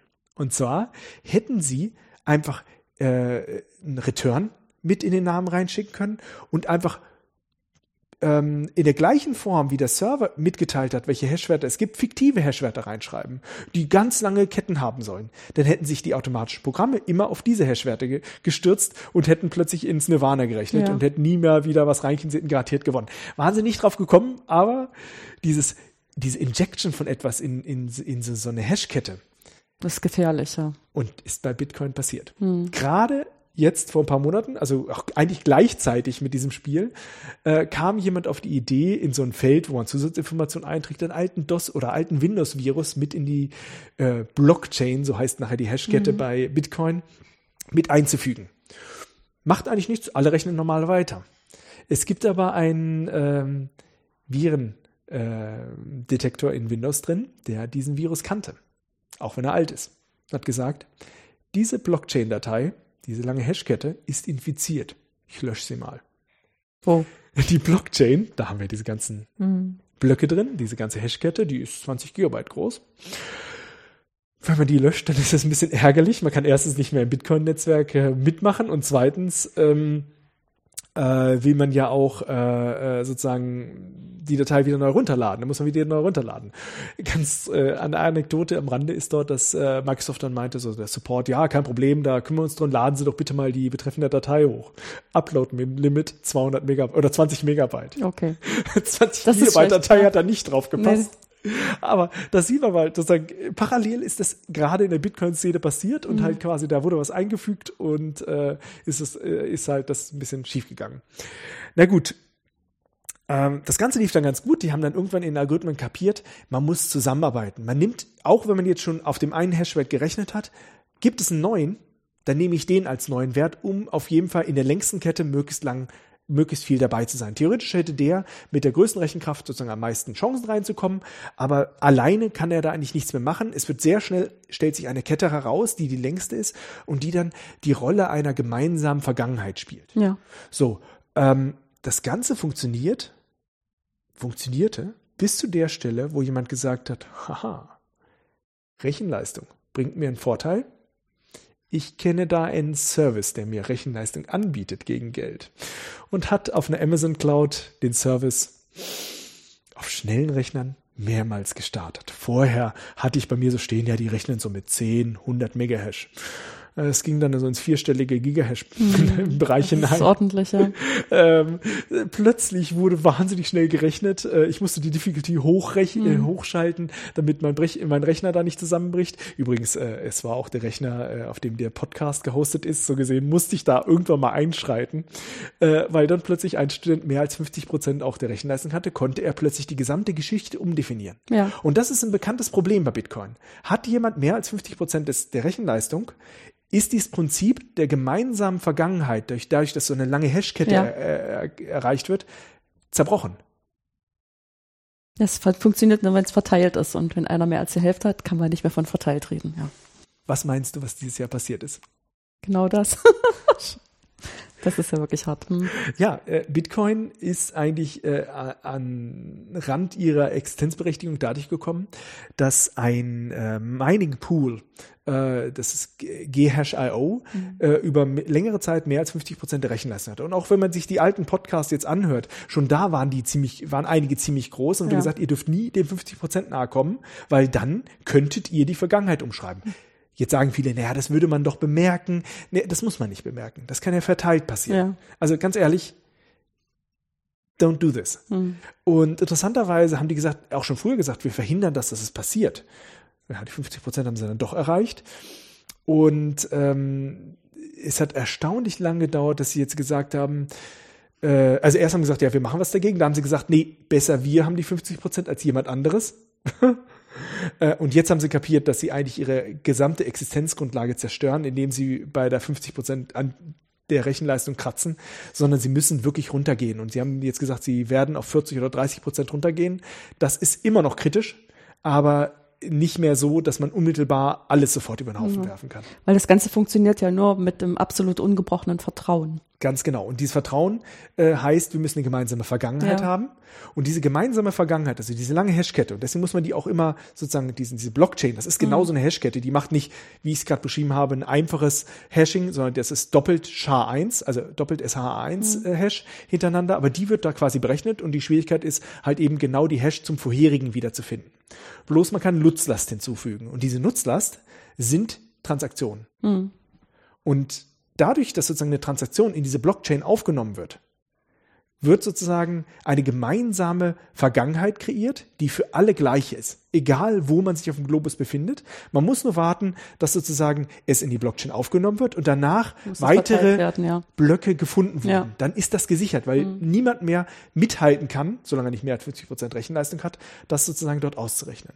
Und fand ich fantastisch an diesem Spiel, da haben also dann auch einige dann mitgemacht. Es sind direkt die Extreme sofort passiert. Das passiert witzig, und ja. gleichzeitig in Wirklichkeit. Das fand ich ganz erstaunlich und das hat auch riesig Spaß gemacht, das auch zu verfolgen. Ich musste, wie gesagt, dann am Ende das abdrehen, damit sozusagen, es gab eine neue neue Modellansatzfolge ja. und gleichzeitig hat die Amazon Cloud auf den Rechner eingehämmert. Ähm, da wurden plötzlich alle Zugriffe aus der Amazon Cloud plötzlich sehr, sehr langsam. Und da war er ausgebremst und raus. Ja, aber das ist auch so ein neues Phänomen, ne, dass im Prinzip jeder Zugriff hat auf diese riesen äh, Computernetze wie eben zum Beispiel über Amazon mhm. und äh, solche Sachen einfach mal schnell machen kann. Ich fand es auch total toll, mhm. wie er mhm. das gemacht hat. Also wirklich, das ist eine ganz große Leistung, dass er das skaliert gekriegt mhm. hat. Also er hätte nur dieses Abfragen auf meinem Server ähm, bitte sich bei sich dezentralisieren ja. sollen. Die, die müssen ja nicht alle sich immer an meinen Server ja. wenden, sondern die hätten das ja hat selbst dran gedacht, können. Ja. Genau, weil das hat dann nachher die Last erzeugt. Äh, ansonsten wäre es halt, äh, war es schon eine super Sache. Und er hat sogar, äh, obwohl es nicht hat passieren dürfen, da sogar Racing Conditions in meinem Code gefunden, weil er so oft gleichzeitig reingeschossen hat. Äh, ich führe es darauf zurück, dass eine virtualisierte Maschine ist und irgendwie diese Maforen da schiefgegangen sind. Aber wer weiß, vielleicht habe ich noch einen Fehler drin. Aber es war ein Spiel. Und mhm. das Spiel hat äh, wirklich gezeigt, wie es funktioniert. Und ich glaube, die wissen jetzt auch wirklich, wie so eine Blockchain funktioniert. Und genau das ist das Prinzip, diese gemeinsame Vergangenheit hinzukriegen. die Transaktionen bzw. Hashes von den Transaktionen werden in die Blockchain reingeschrieben und die Schwierigkeit der Blockchain wird so geregelt, dass alle zehn Minuten über die Welt hinweg der gesamte Rechenleistung ein neuer Block gefunden wird. So, das funktioniert so. Die ganzen Transaktionen, die gemacht werden, werden im, werden im Peer-to-Peer-Netz umhergeschickt. Jemand, der Mining betreibt, also neue Blöcke ausrechnet, nimmt diese Transaktion bei sich rauf, schreibt eine Transaktion hinzu, die aus dem Nichts Bitcoins erzeugt und in einer bestimmten Höhe. Früher mhm. waren es 50 Bitcoin, früher, davor vielleicht mal 100. Jetzt ist es noch 25 Bitcoins, die er sich selbst überweisen darf. es werden immer weniger bis zur Maximalzahl an Bitcoins. Und das ist genau der eine Fall, wo es eine Transaktion ohne Vorgänger geben ja. darf, nämlich genau immer die erste Transaktion in einem Block. Ähm, und dann versucht er zu diesen Transaktionen und dem vorherigen Block die Hash zu finden und das zu machen. So, das Problem ist natürlich, dass wenn man das aktuell machen will, auf CPU kann man das eh nicht mehr machen, da wird es auf GPUs gerechnet, dann auf FPGAs, inzwischen gibt es spezielle ASIC-Chips, das sind so gebrannt, direkt speziell gebrannte Chips, die eigentlich noch effektiv genug sind, um das zu rechtfertigen, was man da rechnet. Also man macht mhm. da aus Strom Bitcoins. Und ähm, wollte man da jetzt einsteigen, also ohne Spezialhardware lohnt sich das nicht. Also wirklich nicht. Ja. Man wirft Geld zum Fenster raus, also spät an der, an der Stromrechnung. Auf jeden Fall ähm, äh, steht da dann quasi dann drin, äh, diese Überweisung wurden getätigt und solange die, wenn sich die Blockchain verlängert, kann man sich immer sicherer sein, immer nach in etwa zehn Minuten Schritten, dass es auch niemand mehr fälschen wird, indem er plötzlich eine andere, also behauptet, die Transaktion war nicht, sondern einen anderen Ast erzeugt, wo plötzlich eine andere Transaktion an der Stelle steht. Das, so könnte man irgendwie eine Überweisung plötzlich wieder äh, rückgängig machen oder woanders hinschicken. Auf jeden Fall ähm, wird dadurch die gemeinsame Vergangenheit hergestellt, Double Spending äh, unterbunden und wenn man sicher sein will, dass man Geld bekommen hat, wartet man eben 10, 20, 30 Minuten, bis es durch ist. Ja. So, und jetzt wird aber die Belohnung immer weniger. Wieso soll es sich dann trotzdem noch lohnen, sozusagen diese Bitcoin-Blöcke auszurechnen mit viel Rechenlast? Das sind eben, weil es Transaktionsgebühren gibt, die mit der Zeit immer mehr werden. Aber man kann auch eben Transaktionen ohne Transaktionsgebühr sozusagen, also mit dem gleichen Betrag wie mhm. vorher, die vorherige Transaktion reinschicken. Einige werden das dann nicht in den Block aufnehmen und dementsprechend nicht äh, sozusagen verwerten. Ja. Also nicht mit einnehmen. Dann ist das Geld einfach im Nirgendwo, weil man noch nicht weiß, ist es jetzt ausgegeben oder nicht. So, jetzt gibt es noch ein Problem. Die Transaktionen werden ja immer mehr. Und äh, würde ich jetzt quasi alle Transaktionen mir merken, also quasi in den Block kommen vielleicht 128 Transaktionen rein. Ich nehme eine lange Liste mache davon einen Hash und trage den sozusagen in die Blockchain ein. Jetzt muss ich aber alle Transaktionen behalten, die keinen Nachfolger haben. Ja. Weil, Weil noch nicht klar ist, ob die schon sozusagen signiert genau, sind. Genau, und ja. da steht ja auch drin der, der Schlüssel drin, ja. mit dem nachher der Nachfolger ja. unterschrieben wurde. Und wenn nur eine von den 128 Transaktionen noch keinen Nachfolger hat, muss ich mir den gesamten Block speichern. Mir würde das explodieren, weil mhm. ich muss die Blockchain speichern und ich muss mir die offenen Transaktionen speichern. Ja. So, der Trick ist jetzt, dass die Transaktionen nicht in einer langen Liste gespeichert werden, sondern in einem Binärbaum, in einem Merkle Tree heißt der. Also Merkelbaum. Nein, nicht, nicht, nicht Präsidentin Merkel, äh, sondern ähm, äh, sozusagen Merkle. Mhm. Und der Trick ist jetzt, dass ich immer zwei Transaktionen nehme, davon einen Hash berechne. Mhm. Also wenn ich vier habe, mache ich daraus zwei Hashes. Und aus den zwei Hashes mache ich wieder einen Hash. Und dann habe ich aus vier nachher in einem Baum einen Hash erzeugt. Hätte ich acht gehabt, werde ich komme von acht auf vier Hashes, acht Transaktionen, vier Hashes. Mhm. Von vier Hashes komme ich auf zwei Hashes, von zwei Hashes auf einen Hash. Habe ich eine ungerade Zahl, dann würde ich an einer Stelle einfach eine Transaktion doppelt machen, um das hochrechnen. Dann komme ich auf eine Hash, diese Hash kommt rein. Aber ich kann jetzt sozusagen immer dann, wenn eine Transaktion einen Nachfolger bekommt, diese alte Transaktion vergessen, weil ich muss sie nicht mehr wissen. Ich muss ja. nur die Transaktionen merken, die offen sind, ja. wo die auf dem Konto quasi liegen. Und ich kann dann, wenn ich zwei nebeneinander habe, die ich vergessen kann, die komplett wegwerfen, weil mir reicht der Ast, der daraus entstanden ist, um die gesamt, den gesamten Baum überprüfen zu können. Ja. Und damit kann ich mit der Zeit Transaktionen rauswerfen und sozusagen am Ende sozusagen wird meine Blockchain nur dadurch größer, dass alle zehn Minuten ein Block hinzukommt, der nur ein Hash als Inhalt hat, eine Uhrzeit noch drin hat, also ein Block muss ein plus minus äh, dem Zeitraum von dem letzten Block erzeugt werden. Ähm, das ist auch ein Sicherheitsmerkmal und eben die, den Hashwert. Das heißt, die, theoretisch wird die Blockchain nicht viel größer, weil ich mit der Zeit die ganzen Transaktionen wieder rauswerfen kann. Aber da es so viel genutzt wird, gibt es so viele offene Transaktionen ähm, die nicht rausfliegen können. Aber dieser Merkle Tree ermöglicht einfach, dass ich selektiv wieder welche umgehen kann, rauswerfen ja. Hm. Genau. Und ähm, in den Endeffekt hat man damit quasi schon fast alles zusammen. Wir wissen sozusagen, was ist die gemeinsame Vergangenheit, die entsteht aus der Blockchain. Derjenige, der diese Blockchain berechnet, dieses Spiel von Hashes berechnen, sozusagen fortführt, kriegt Geld, indem er entweder sozusagen diese erste Transaktion mit Freigeld bekommt oder eben sich selbst die Transaktionsgebühr überweisen kann. Mhm. Und äh, jeder kann halt sozusagen seine Transaktion rausschicken, indem er das einfach in, publiziert im Bitcoin-Netzwerk und jeder überprüft erstmal ähm, äh, sozusagen, ist das äh, valide, diese Transaktion? Das kann jeder für sich prüfen. Und wenn ja, dann nehme ich die in den Block auf. Habe ich einen neuen Block gefunden, schicke ich auch den umher. Hoffentlich war ich schneller als alle anderen. Ansonsten, äh, also nur, wenn die anderen das dann auch akzeptieren, rechnen sie darauf weiter. Äh, und dann kriege ich sozusagen mein Geld überwiesen. Wenn ich das eben nicht gemacht habe, dann komme ich dort nicht weiter. Langer, langer Kreis. Ja. Aber das ist einfach so ähm, das gesamte Prinzip und was mich eigentlich da besonders erstaunt hat, war einfach sozusagen dieses Prinzip, dass man aus dieser Hashkette plötzlich eine gemeinsame Vergangenheit machen kann. Nur das Problem ist schlicht, ähm, nur wenn man auch tatsächlich die Sachen löscht, äh, verhindert man, dass eine komplette Historie der Überweisung nachvollziehbar sind. Das löscht, löschen natürlich nicht alle. Es gibt auch einen direkten äh, Explorer, mit dem man gucken kann, wo steckt wie viel noch drin, Blockchain Explorer, und auch genauso nachverfolgen kann, äh, sozusagen, wann ist das Geld wo generiert worden und am Ende ist man nicht anonym, wenn man nachher dafür etwas kauft, wo eine Adresse dabei steht, dann kann auch zurückverfolgt werden, wo kam das eigentlich her. Es gibt aber Anbieter, die eigentlich auch wieder ermöglichen, dass man äh, ja Geld an eine Stelle zusammenfügt und es nachher wieder verteilt. Das ist so quasi so eine Geldwäsche. Ja. Dadurch kann man wieder eine, eine Anonymität herstellen. Aber vom Prinzip her ist, ist Bitcoin anonym, ja. pseudonym Ja. und nicht anonym. Aber völlig dezentral unter Kontrolle von niemandem. Und wenn Überweisung in der Blockchain drin ist und man hat nicht mal so zufällig 50 Prozent der gesamten Rechenleistung zur Hand, kriegt man das auch nicht wieder zurück. Und das ist auch etwas, was sozusagen in so einen ähm, Hinweisen der Europäischen Bankenorganisation gekommen wurde, was sie stark kritisieren. Na, es kann nicht zurückgenommen werden. Es könnten Fehler im Protokoll gefunden werden. Ja, das stimmt. Es könnte auch sein, dass das Protokoll verändert wird. Wenn sich also die Masse dazu entscheidet, das Protokoll zu verändern, zum Beispiel die Limitierung 64 Bit für die Satoshi-Anzahl Ja. zu ändern oder die Gesamtanzahl auch hochzuschrauben, solange sich die Masse dafür entscheidet, kann das umgesetzt werden und da könnten auch später Fehler nochmal eingebracht werden. Nur es muss die Masse sich entscheiden, das auch zu tun. Und es sind auch schon mehrere Fehler rausgegangen. Also zum Beispiel gab es auch mal eine Überweisung mit mehr als Satoshis, Ja. äh, die es eigentlich in Wirklichkeit geben kann oder Bitcoins. Das war einfach schlicht ein Fehler.